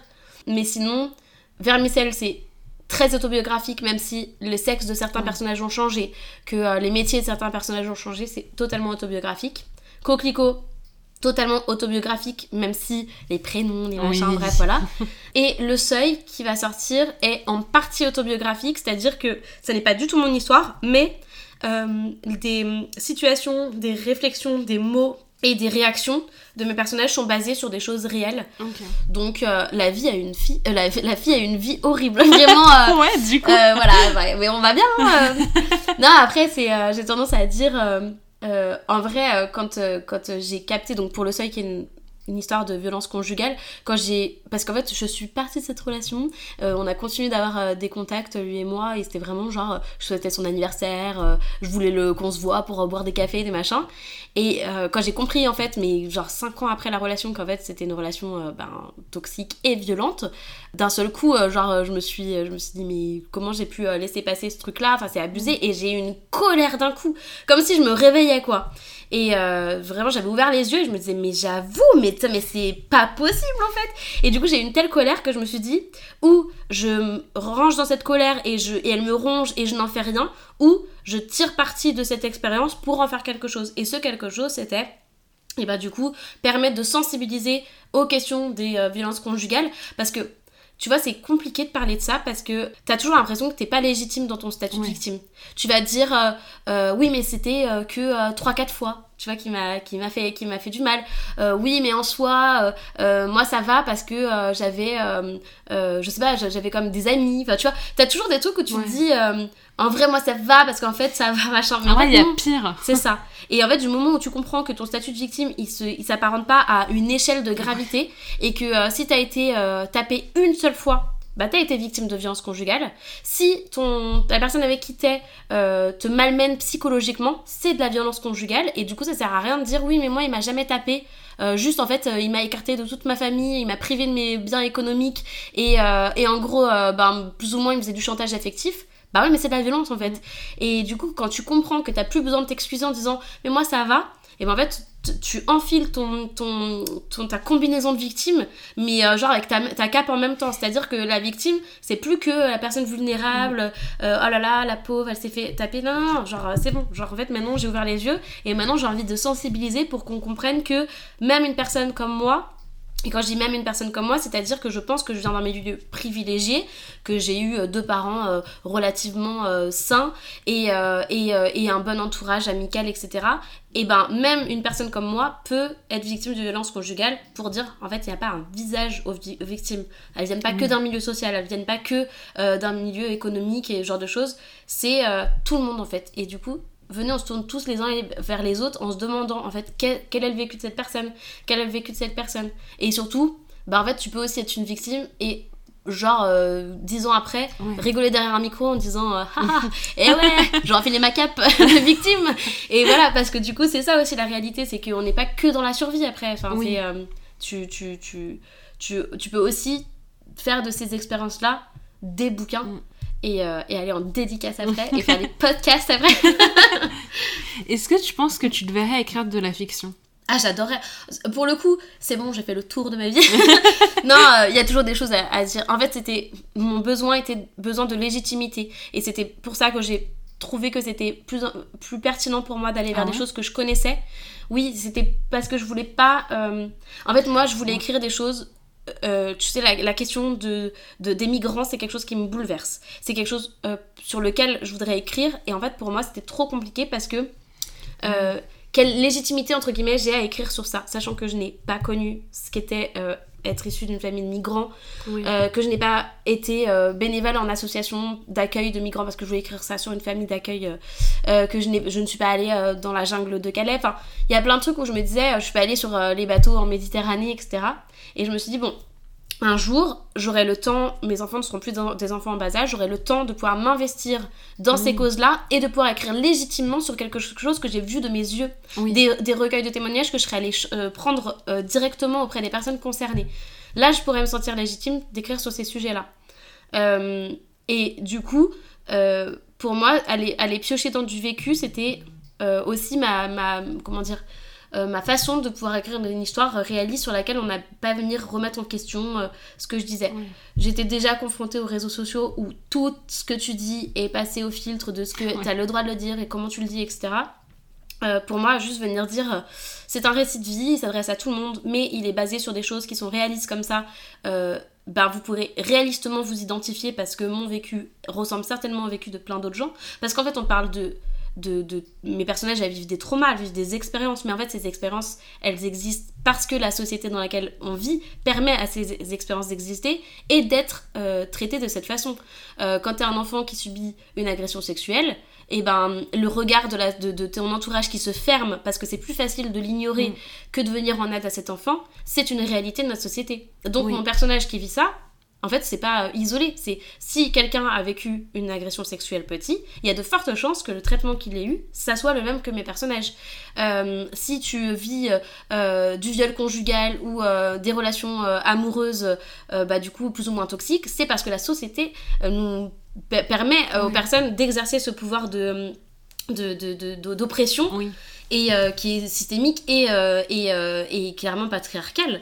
Et ça y est, je suis partie là dans ces thématiques-là. Et donc, c'est pour ça que c'est facile de s'identifier. Parce que si tu parles, voilà, c'est adressé à un public, on va dire, de, de Français à peu près de ma génération. Donc, c'est-à-dire de gens qui ont vécu dans la même société, dans, la, dans le même pays, avec la même culture et à peu près de la même génération. Donc, du coup, forcément, ça va, on, on va se ressembler, quoi. Par contre, la fiction, c'est vraiment quelque chose vers lequel je veux aller. Comme je te disais, en tenant compte quand même de ce que je veux apporter. J'ai un autre problème, c'est que j'ai besoin de mettre du sens derrière mes, livres. Euh, moi, je suis issue d'un milieu euh, professionnel dans le social. Moi, j'étais euh, j'étais travailleuse sociale, j'accompagnais un public porteur de handicap. Et donc, quand j'ai quitté ce métier et que je me suis dirigée vers un milieu artistique, j'avais besoin que ça ces dessins-là, ils servent quelque chose, ils servent des thématiques, des causes, tu vois. Donc, je n'arriverai pas aujourd'hui à faire purement de la fiction de, euh, qui soit euh, distrayante. J'aurais vraiment besoin que derrière ça porte un message, tu vois. Et là, je suis beaucoup dans, dans la littérature jeunesse que j'illustre en ce moment, ou que ce que j'écris en ce moment, c'est beaucoup à destination des très jeunes, donc très très jeunes, hein, entre 3 et 9 ans, on va dire. Et du coup, derrière, il y a euh, toutes ces questions qui, qui, me sont chères, les questions de consentement, les questions euh, de distribution des rôles, de la charge mentale, les questions aussi de masculinité toxique. Et, euh, et du coup, et ben, et ben, pour l'instant, c'est dur de faire purement de la fiction. Et en même temps, j'ai envie de dire, est-ce que la fiction sans message, elle existe vraiment, tu vois? Bah, je, pense pas forcément, mais je me suis dit, tu vois, la fiction, vu que c'est ton imagination, est-ce que c'est pas plus simple à publier, pas forcément écrire, mais est-ce que c'est pas plus simple de publier un livre de fiction que de publier un, livre euh, bah, inspiré de, ta vie ou quoi que ce soit, justement de par les propos qui, qui tient, tu vois? Dans le sens où tes BD, bah oui, c'est inspiré de ta vie, mais c'est aussi des choses que tout le monde peut vivre, tout le monde peut avoir un avis dessus. Donc tout le monde peut émettre une critique, alors que sur la fiction, tu peux émettre une critique, bien sûr, mais dans tous les cas, tu dis oui, mais c'est l'imagination de l'auteur, donc au final, bah je peux critiquer et dire que j'ai pas aimé, mais. Je pense que je me protège d'une certaine façon en écrivant euh, sur des choses que je connais, parce que c'est plus dur, j'imagine, pour les gens de venir dire. Euh, ah, nulle l'histoire, mais c'est ma vie. ouais, mais par ma vie, elle est nulle. Ouais, mais je pourrais, je pourrais, oui, en soi, tu vois, je pourrais dire c'est nul, mais j'ai l'impression que les critiques pourraient être plus blessantes sur un livre mm. Tu vois, dans ce sens-là, parce que là, je pourrais critiquer par exemple la, façon dont tu l'as abordé ou dire non, mais en fait, c'est pas vrai. Enfin, mm. oui, bien sûr, ouais. Donc je me dis, est-ce qu'au final, ça peut pas être plus difficile de publier un livre de ce style-là alors que la fiction, bah, tu peux dire c'est nul, bah oui, mais c'est ce que j'imagine, donc au pire, t'aimes pas. Ouais, ouais, ouais. ouais mais il y a 40 personnes qui vont adorer derrière.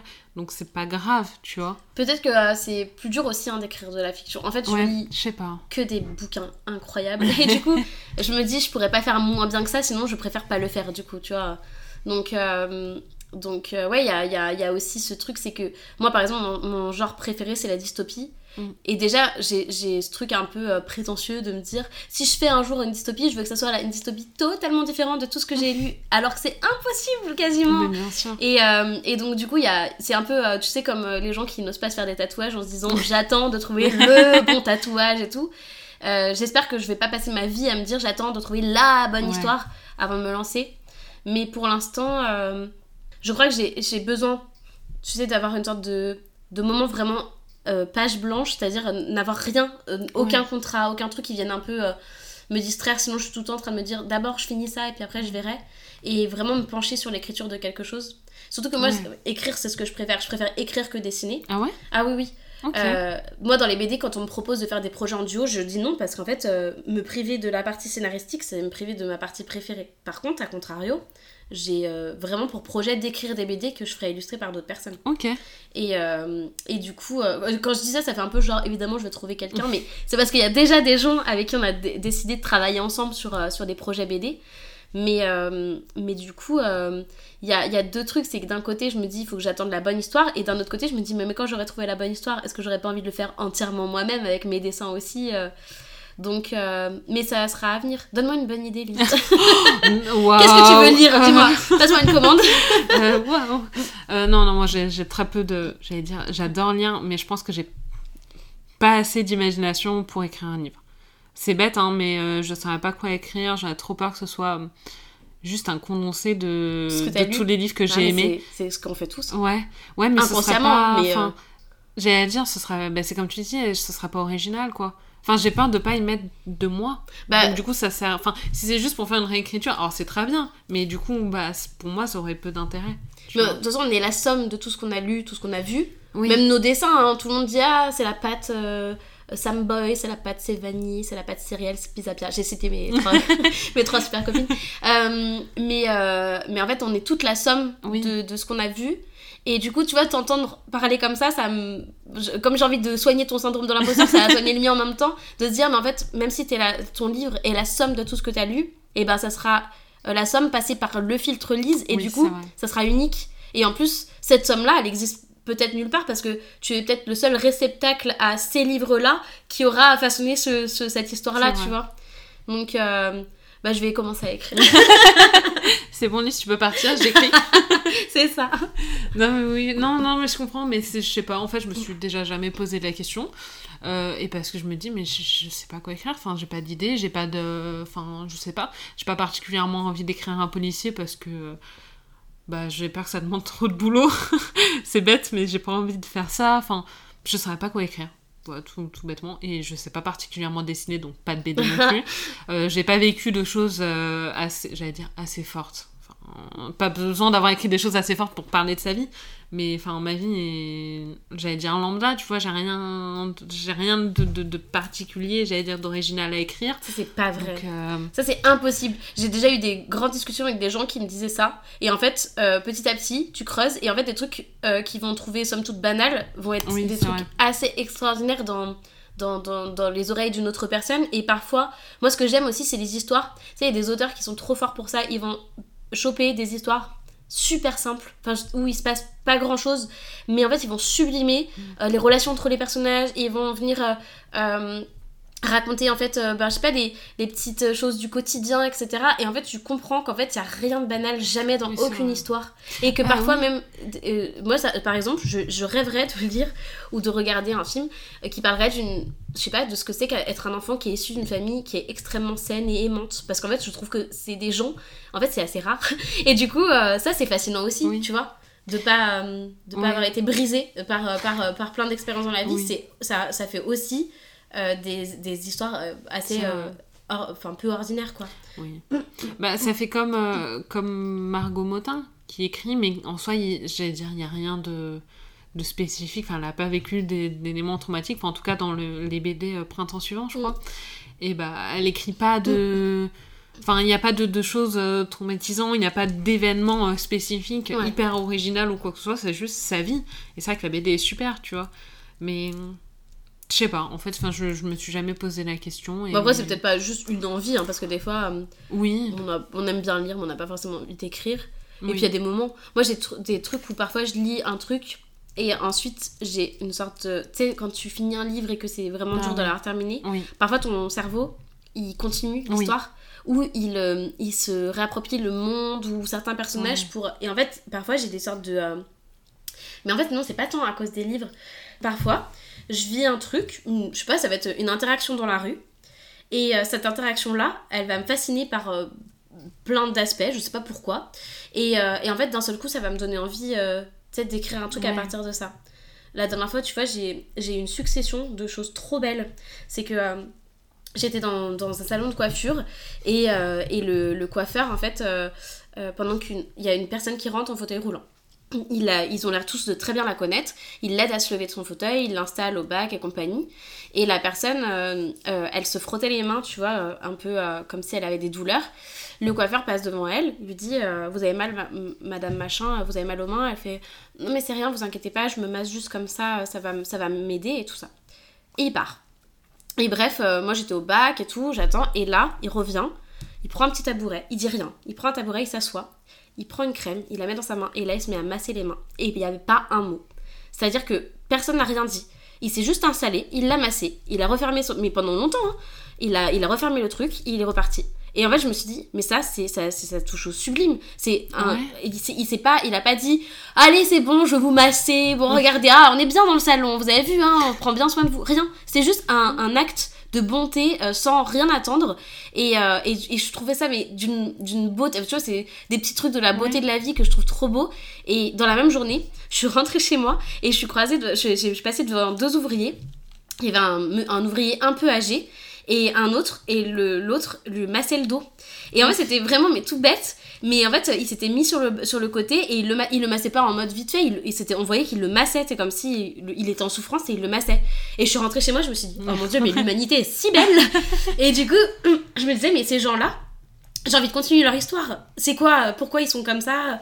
Euh, Pourquoi ils sont comme ça? Pourquoi quelle, quelle, qu'est-ce que, quelle euh, bonté euh, les a touchés pour faire ce, ce, genre de petits gestes et tout sans, sans, rien attendre? Et tu sais pas, tu vois, ça, t'as envie de, de continuer l'histoire, t'as envie de raconter ce qu'il y a autour. C'est quoi leur relation à ces deux ouvriers? Et puis cette dame là qui rentre dans ce salon et puis quand, quand elle rentre chez elle et que, et que je sais pas, elle retrouve un peu de, de, de, de, bonheur parce que bah, elle a eu ce petit moment d'attention. Enfin, il y a plein de trucs comme ça où je me dis, il y a tellement de petites histoires qui sont cachées comme ça dans les recoins de, de la ville. Si tu croises des, des moments et, euh, et moi c'est là où je tire mon, mon inspiration parfois j'ai des franchement j'ai des vingtaines de débuts d'histoire ou de milieux d'histoire qui sont rédigés dans des notes de mon téléphone parce qu'il y a plein de trucs où je me dis mais ça c'est trop beau et ça mériterait d'avoir un, un, début et, et, un après et, euh, et qu'à un moment donné il y a cette scène dans le livre donc un jour, il y aura l'addition de tous ces trucs-là qui seront... ok, non, non, c'est hyper intéressant. Il y a une phrase que j'ai vue sur, euh, sur un de tes posts, je crois, si je dis pas de bêtises, et que j'ai trouvé très jolie. Donc je sais pas si elle vient de toi ou pas. Dis oui, hein, dans tous les cas, hein, c'est le moment. Euh, et je vais te la lire, et je voulais justement qu'on parle de ça. Mhm. Euh, ça parle de. Je pense que c'était. c'était en, enfin suite à, un de tes accouchements, je crois. Et t'as dit, ce jour, j'ai eu l'impression qu'on me confiait l'écriture de la page blanche la plus importante de ma vie. Oui, c'est moi, c'est moi, ben c'est moi Et j'ai trouvé ça trop beau ah. comme phrase. Ouais. Et je voulais savoir justement à quel point le fait d'avoir eu tes, tes, deux enfants, ça a pu impacter euh, ton écriture et ta créativité. Euh, alors du coup la page blanche elle était importante pour moi parce que bah, tu vois on est encore sur les trucs de bouquins en fait euh, genre écrire son histoire etc euh, moi je considère que comme je viens d'une famille qui a tabouisé beaucoup beaucoup de choses on m'a confié le livre de ma famille plein de, de, textes et de traumas qu'on m'a passé, tu vois. Genre en mode, euh, allez, deal with that. Genre, euh, nous, on n'a pas su faire, euh, gère, de ton côté. Hein.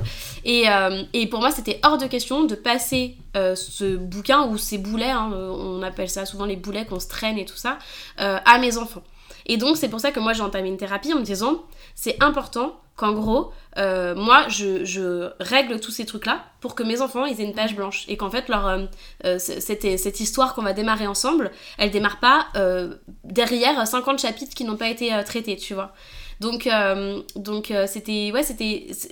Vraiment, les enfants sont à l'origine de tout, dans le sens où c'est en devenant... Enfin, en, étant en congé maternité que j'ai commencé à poster des dessins sur les réseaux euh, pour m'occuper et qu'on m'a passé commande et que je me suis dit hmm, peut-être que si je faisais ce métier ça me permettrait d'être présente pour ma fille et donc du coup euh, de pouvoir euh, de ne pas reprendre le boulot que je faisais avant. Et donc elle est à l'origine de du fait que je me sois lancée dans ce métier-là. Ensuite, elle a été à l'origine de cette thérapie et cette thérapie a euh, poussé bah, du coup cette introspection qui m'a poussé finalement à, en faire des bouquins après. Euh, et, en fait la magie c'est que du coup j'ai eu une fille qui m'a donné envie de me pencher sur l'éducation qu'on donnait aux enfants, euh, l'éducation qu'on donnait aux petites filles, l'éducation que moi j'avais reçue et l'éducation que j'avais reçue en tant que petite fille. Et, donc du coup ça m'a ouvert la porte bah, du féminisme et d'une de, remise en question de beaucoup beaucoup de choses. Et en fait j'ai eu un petit garçon après et en fait, euh, bah, c'était super parce que pour moi, ça m'a ouvert la porte à encore d'autres choses. C'est-à-dire, euh, j'ai appris à prendre soin et à protéger une petite fille. Et là, j'avais envie d'apprendre à, prendre soin de ce qu'était un enfant qui est né garçon, mais de prendre soin d'un enfant sans lui coller les étiquettes de cette masculinité toxique qui attend que les petits garçons ne pleurent pas trop, qui montrent de la force, de la compétitivité. Et, euh, et du coup, je me suis dit, hmm, trop bien, ça va m'ouvrir encore le champ d'impossible de plein de choses à découvrir et tout ça, euh, euh, de plein d'aspects que j'avais moins explorés peut-être du fait que j'étais maman d'une petite fille. Et, et, donc, et donc, ouais, la, la, page blanche, elle vient, et elle elle est pas vraiment blanche, c'est impossible parce qu'on peut pas s'extraire de tous nos biais et, et, de tout ce que nous, on a assimilé aussi. Il y a plein de choses que, que, que je pense être quelqu'un d'extrêmement déconstruit, etc. Et en fait, il y a plein de domaines où je me rends compte que pas du tout. Et du coup, euh, c'est encore des, aspects qu'il va falloir que... Euh, euh, c'est des trucs sur lesquels je me remets totalement en question, mais qui, qui, qui me poussent parfois à avoir encore des remarques ou des choses... ça va être sur l'aspect physique, ce genre de choses, où parfois je me dis, mais ça, en fait, c'est juste plus ok, ni de le penser, mais surtout pas de le dire devant mes enfants en fait. Et donc, sur moi, hein, mais du coup, c'est comme ça qu'on leur apprend aussi à se regarder eux-mêmes. Donc, euh, donc ouais, en fait, les enfants, ils, ont... En tout cas, moi, c'est grâce à eux que je fais ce boulot-là et que je réfléchis autant. Parce que, parce que t'as l'impression qu'il faut... Que, évidemment, t'as le droit à l'erreur et elle est même nécessaire parce que tu fais pas d'erreur, tes enfants ils pensent que t'es parfait et c'est quand même une grosse pression pour eux de, de devenir parfait aussi. Donc euh, tant mieux qu'on le soit pas, mais en tout cas, euh, tendre en tout cas à leur offrir plus. ouais, c'est vraiment ce truc de la page blanche, leur offrir le maximum de possibilités pour écrire vraiment ce qu'ils voudront dessus sans euh, avoir une page bleue pour, le, pour Tao, mon fils, et une page rose pour Ellie, ma fille, quoi. ok. Non, c'était... C'est hyper intéressant et je trouve ça... Enfin, la façon dont tu l'as dit avec cette phrase-là, j'ai trouvé ça tellement vrai, en fait, et...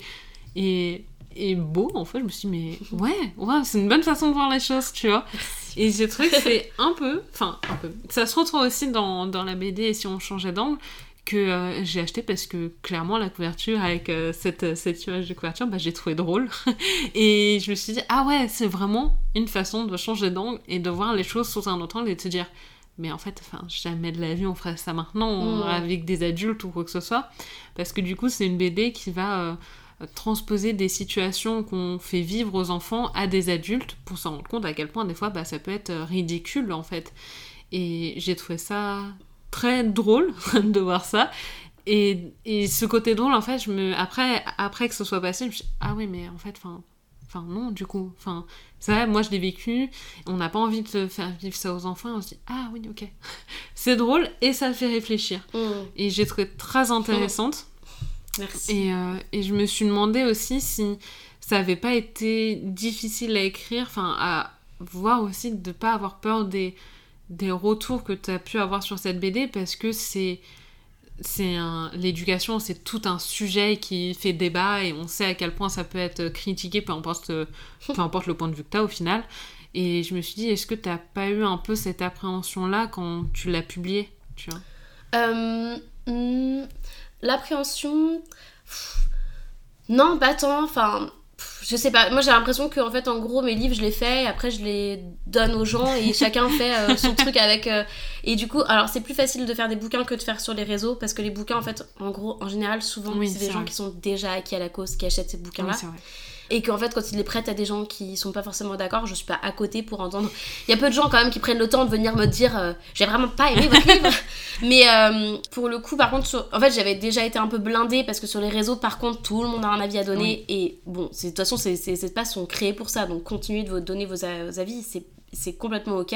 Moi, ça m'a permis de réajuster des choses aussi en me disant, c'est quand même l'idée que je veux dire, mais peut-être que j'ai une autre façon d'amener l'idée pour que ça soit moins virulent, violent pour les gens qui vont la lire.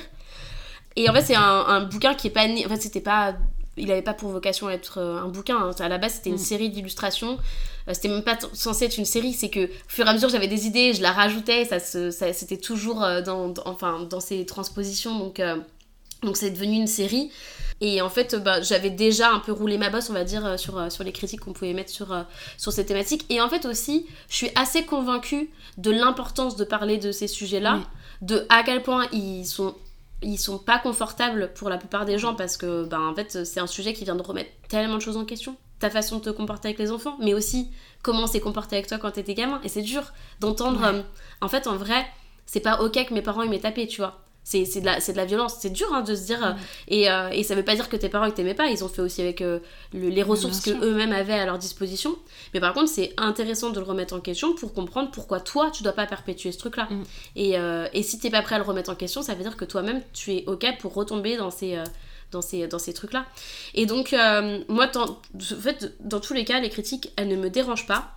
Je n'aime pas blesser les gens. Donc, si ça mm. blesse des gens, ça, ça me gêne. Et c'est pour ça que j'essaye de faire attention à comment je formule les choses et j'ai pu être maladroite et je le serai encore.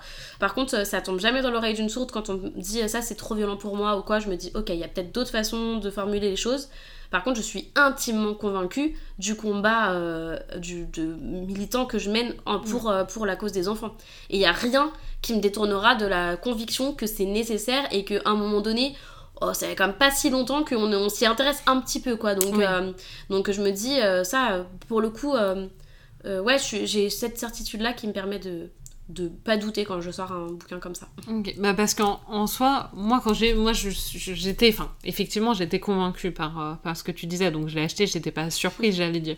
Mais effectivement, on peut avoir l'impression que c'est extrême et que ça, c'est extrême de, de, transposer des situations comme ça aux adultes, mais d'un autre côté, c'est ce qui permet de se rendre compte que bah, c'est ridicule et que non, en fait, on. Puis ça reste un... ça, quoi. Ça reste un livre. Oui. je fais une métaphore et je la dis à chaque fois. À un moment donné, je sais pas si des gens écoutent tout ce que je dis partout, mais ils vont se dire, mais meuf, ça fait cinq fois que je le dis.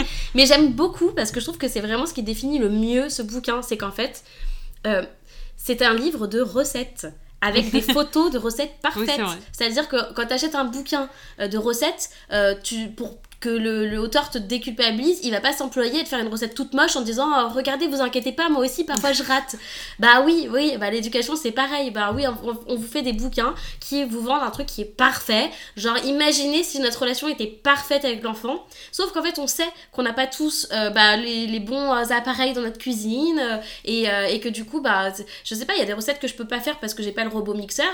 Bah il y a des modèles d'éducation auxquels je peux pas répondre exactement parce que j'ai pas euh, le modèle de, de, de, patience qui, euh, qui, est nécessaire pour euh, mettre ça en place. Mais en fait, quand t'as un livre de recettes, t'essayes d'appliquer le truc un peu à ta sauce. Et, et en fait, si, si, déjà t'es dans l'entreprise de cuisiner avec des produits locaux, la métaphore va trop loin, et de saison, et bah déjà t'es dans. Enfin, ta recette elle sera pas parfaite, mais déjà t'es dans une, bonne, une bonne mise en route de, de, quelque chose euh, qui va peut-être transformer euh, ton frigo. oui, non mais je vois ce que tu veux dire. Mais en fait, je l'ai vu, oui, je l'ai vu comme ça dans le sens où, oui, des fois ça paraît, euh, j'allais dire, extrême, tiré à l'extrême et tout, mais non, en fait, c'est juste histoire de te montrer, bah, voilà ce qui est possible de faire. Et ce que j'ai aimé, en fait, dans ta BD, ce qu'on n'a pas dit, c'est que tu as une page où, ça tourne en ridicule une situation, mais tu as aussi une page d'à côté Avec euh, écrite, hein. voilà, qui vient en fait euh, réexpliquer de comment est-ce qu'on peut faire et tout. Et c'est, euh, et j'ai trouvé ça bien. Et je, l'ai pris vraiment avec un, regard plus j'ai dit ouvert et en me disant c'est des pistes en fait c'est pas sûr. bien sûr ah que personne va venir te taper les doigts si mais non. Mais non, non, bien sûr. Après, maintenant, il y a des lois qui encadrent quand même des choses. oui, et, non, et c'est primordial, mais pour le coup, euh, évidemment qu'après, chacun fait avec ce qu'il a. Et tout mm. à l'heure, je te parlais du besoin de ne pas être parfait pour ses enfants, parce qu'en fait, sinon, enfin, moi, si je déborde jamais et que j'ai jamais de colère et de cris, euh, ça veut dire que quand mes enfants en ont, ils vont se dire ça c'est pas ok. Alors qu'en fait, c'est plus que nécessaire non seulement d'éprouver ces émotions-là, mais en plus de les exprimer. Et, euh, et du coup, euh, c'est évidemment, il y a, y a, tout un truc, même. moi, j'ai trouvé beaucoup de paix dans ma vie de maman à travers le pardon. C'est-à-dire en, en, demandant pardon à mes enfants. En leur disant que j'étais désolée d'avoir fait ci, d'avoir fait ça. Mais en fait, quand on, on te demande pardon, ça fait du bien. Mais mm. toi, quand tu demandes pardon à quelqu'un, mais le bien, il est encore plus fou. Parce que moi, je me disais, déjà, ça me fait du bien parce qu'en fait, euh, c'est un truc que j'ai pas reçu. Moi, moi, il y a aucun adulte qui m'a demandé pardon quand j'étais gamine, tu vois, parce que t'es qu'une enfant de toute façon. Et, euh, et, du coup, moi, de pouvoir formuler ces pardons envers mes enfants, ça c'est venu guérir une partie de l'enfant en moi, me dire mais c'est possible qu'un adulte demande pardon, mais c'est incroyable. Et en fait, euh, surtout, je trouve que ça bonifie la relation. Mes enfants eux-mêmes sont capables ensuite de me demander pardon quand eux-mêmes ben du coup reproduisent exactement ce qui s'est passé. Si je leur crie injustement dessus et que je m'excusais, ben quand eux ils me crient injustement dessus, après ils viennent s'excuser. Et après on, on, réajuste le truc en se disant comment on pourrait faire pour que on puisse euh, se dire les choses sans machin. Mais, euh, mais pour le coup, euh, c'est on, on, on, ne naît pas parent. Enfin je veux dire, on apprend à être parent en tant que notre enfant apprend à être notre enfant. Et du coup, forcément il y a des choses on doit en plus s'adapter à quel type d'enfant on a, quel type de parent on est, quel type d'humain on est aussi, mm. avec nous, toutes nos atypies. Et, euh, et euh, ouais, moi je trouve que avoir des enfants, c'est une magnifique façon de se plonger un peu sur une meilleure compréhension de soi-même aussi. Et, euh, et, du coup, bah, on perfectionne la relation avec l'enfant en perfectionnant notre propre regard sur nous et l'amour qu'on se porte aussi, tu vois. de comprendre parfois nos moi par exemple tu vois c'est en étant maman que j'ai découvert euh, des atypies que j'avais notamment sur euh, une forme d'hypersensibilité. Alors mm. quand je dis hypersensibilité c'est euh, principalement par exemple lié à la lumière par exemple tu vois ce genre de choses au son à la lumière et tout ça. Et, et une forme de, de j'ai des troubles de, de l'hyperactivité et de l'attention on n'est pas très étonné vraiment quand je l'ai dit à des gens qui me connaissaient ils disaient oui. alors vraiment, apprends-moi quelque chose que je ne sais pas déjà.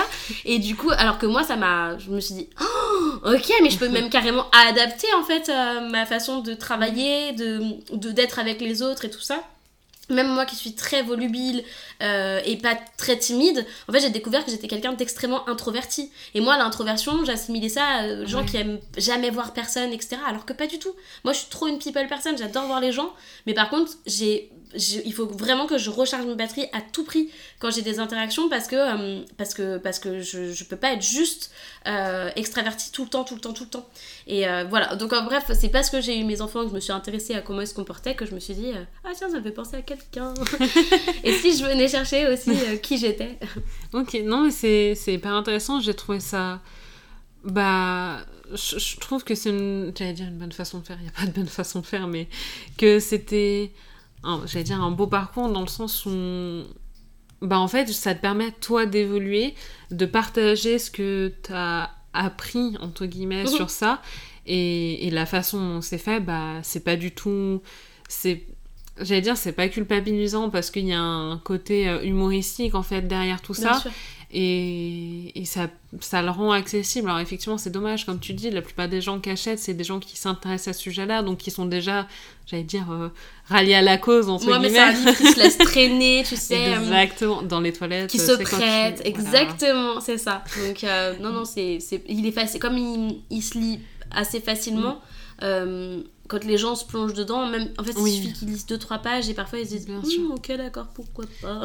bah parce que même juste lire les planches qui sont dessinées, bah ça te suffit à faire réfléchir. J'allais dire t'as pas forcément à lire, j'allais dire à avoir cette contrainte de lire la page qui est totalement rédigée parce que bah, si t'as pas envie de lire t'as pas envie de lire. Mais euh, non c'est une BD qui je pense est accessible et qui euh, qui serait bien de mettre entre toutes les mains pour le coup parce que même si on n'a pas d'enfant en vrai ça reste euh, utile et, drôle en plus à lire, donc tant qu'à faire. Je dis ouais, ouais, ouais, c'est genre ouais, ouais, ouais, il est vraiment trop bien ce livre. Ouais, ouais, ouais. je sais pas qui l'a écrit, mais euh, top. mais c'est mon plus vieux, presque, tu vois, maintenant. Bah, si, c'est ça. C'est le plus vieux. parce que du coup. Euh, bah, les planches que tu publiais sur Instagram remontent hein, aussi. Hein. C'est ça. Il est sorti après Vermicelle, mais en soi, le projet est beaucoup plus vieux. Et en fait, euh, et en fait c'est le livre dont on me parle le plus Alors que moi, des fois, je me dis, un jour, il va tomber en désuétude. Les gens, ils vont se dire, oui, merci, on mm. sait. Enfin, maintenant, tout le monde respecte les enfants. Et en fait, euh, bah, d'un côté, je me dis, bah, c'est cool parce qu'il est encore lu. Et des fois, je me dis, oh, mais comment il peut être encore d'actualité? Les gars, je l'ai fait, genre, les premières planches datent de 2017, quoi, tu vois. Tu te dis, euh, t'as vraiment, on en est encore là. Mm. Donc, euh, bon, bah, tant mieux pour mes droits d'auteur, mais bon, j'aimerais bien qu'un jour, il soit démodé, quoi. Qu'est-ce que. Enfin, c'est une question un petit peu, un petit peu vache en vrai. Euh, de, des livres que tu as écrits, lequel t'as as préféré écrire Et dessiner, du coup Ah ouais? Ouais. Ok. Pourquoi? Ouais, ouais, euh, bah, Je trouve euh, graphiquement le plus abouti de tous. Ok. Donc, bah, dans la nouvelle version dans laquelle il va sortir. Et en fait, il a une histoire particulière, c'est que cette BD-là, en fait, elle est née d'un défi que je me suis donné. En fait, je m'étais dit, je veux euh, me prouver que possiblement je pourrais faire une BD. Mais je veux pas me lancer avec un éditeur parce que ça se mm. trouve je vais le lâcher en cours de route. Euh, donc j'avais créé une page Instagram avec pas d'abonnés sur laquelle je m'étais dit euh, je vais poster une planche par semaine. Je me mets pas la pression, ça sera une planche par semaine, c'est une planche de 4 cases. Et, et, en fait on va suivre un petit peu les aventures de mes héros. Et en fait tout ça était né d'un rêve, j'avais fait un rêve et j'avais envie de le continuer, tu vois, vraiment. Et euh, donc j'avais vraiment la toute première scène. Donc euh, c'est une scène où tu as euh, un personnage qui, qui lit un texto et, et qui répond et le l'autre personnage quitte la salle de classe d'un seul coup hyper violemment et elle se fait rattraper par le premier qui essaye de lui dire genre tu, tu, comprends très bien pourquoi je fais ça et tout. Et mon rêve c'était un peu ça. C'était un peu flou. Je me disais oh, mais qu'est-ce qui pourrait se passer? Et en fait au début j'ai commencé à écrire le truc mais enfin non je faisais vraiment une planche et c'était un exercice en me disant je ne sais pas où je vais et en fait, j'avais fait ce truc-là en me disant, bah après, peut-être il pourrait se passer ça, et puis on verra. Et en fait, l'histoire s'est dessinée. Euh, en fait, j'aime bien dire que c'est mes personnages à un moment donné qui s'emparent du truc en disant, laisse-nous faire. on sait très bien ce qu'on a à dire. Et donc, euh, et du coup, j'ai vraiment eu cette impression-là. Et en plus, c'était magique parce que il y, a eu une communauté qui s'est inscrite et cette communauté n'était là que pour suivre cette BD parce qu'il n'y avait ah. rien d'autre sur cette page. Donc c'était fascinant de voir autant de gens s'abonner à une page qui ne parlait que de ces deux personnages euh, et euh, enfin deux personnages principaux. Et en fait euh, j'avais des commentaires donc des gens qui disaient ah mais j'aimerais trop savoir ce qui va se passer là et ce personnage est-ce qu'on va le revoir? et tout j'étais là ok on va le revoir. Et bim bim je dessinais et du coup il y avait vraiment un truc je sais pas, il y, a une, une, une, histoire entre le lectrice et moi et les personnages de l'histoire qui, j'aimerais pouvoir reproduire ce truc là un jour. Il y a eu une sorte de magie qui était inespérée parce que je savais pas du tout où j'allais et, euh, et j'aimerais pouvoir reproduire ce truc-là un jour sur le côté, euh, dessiner au fur et à mesure et voir où ça me mène. Donc, euh, donc je pense que cette BD, elle sera vraiment... C'est ma toute première BD, c'est la toute première BD que j'ai fait. Et c'est la BD qui m'a mis pied à l'étrier d'un truc où je pensais que j'allais détester, tu sais.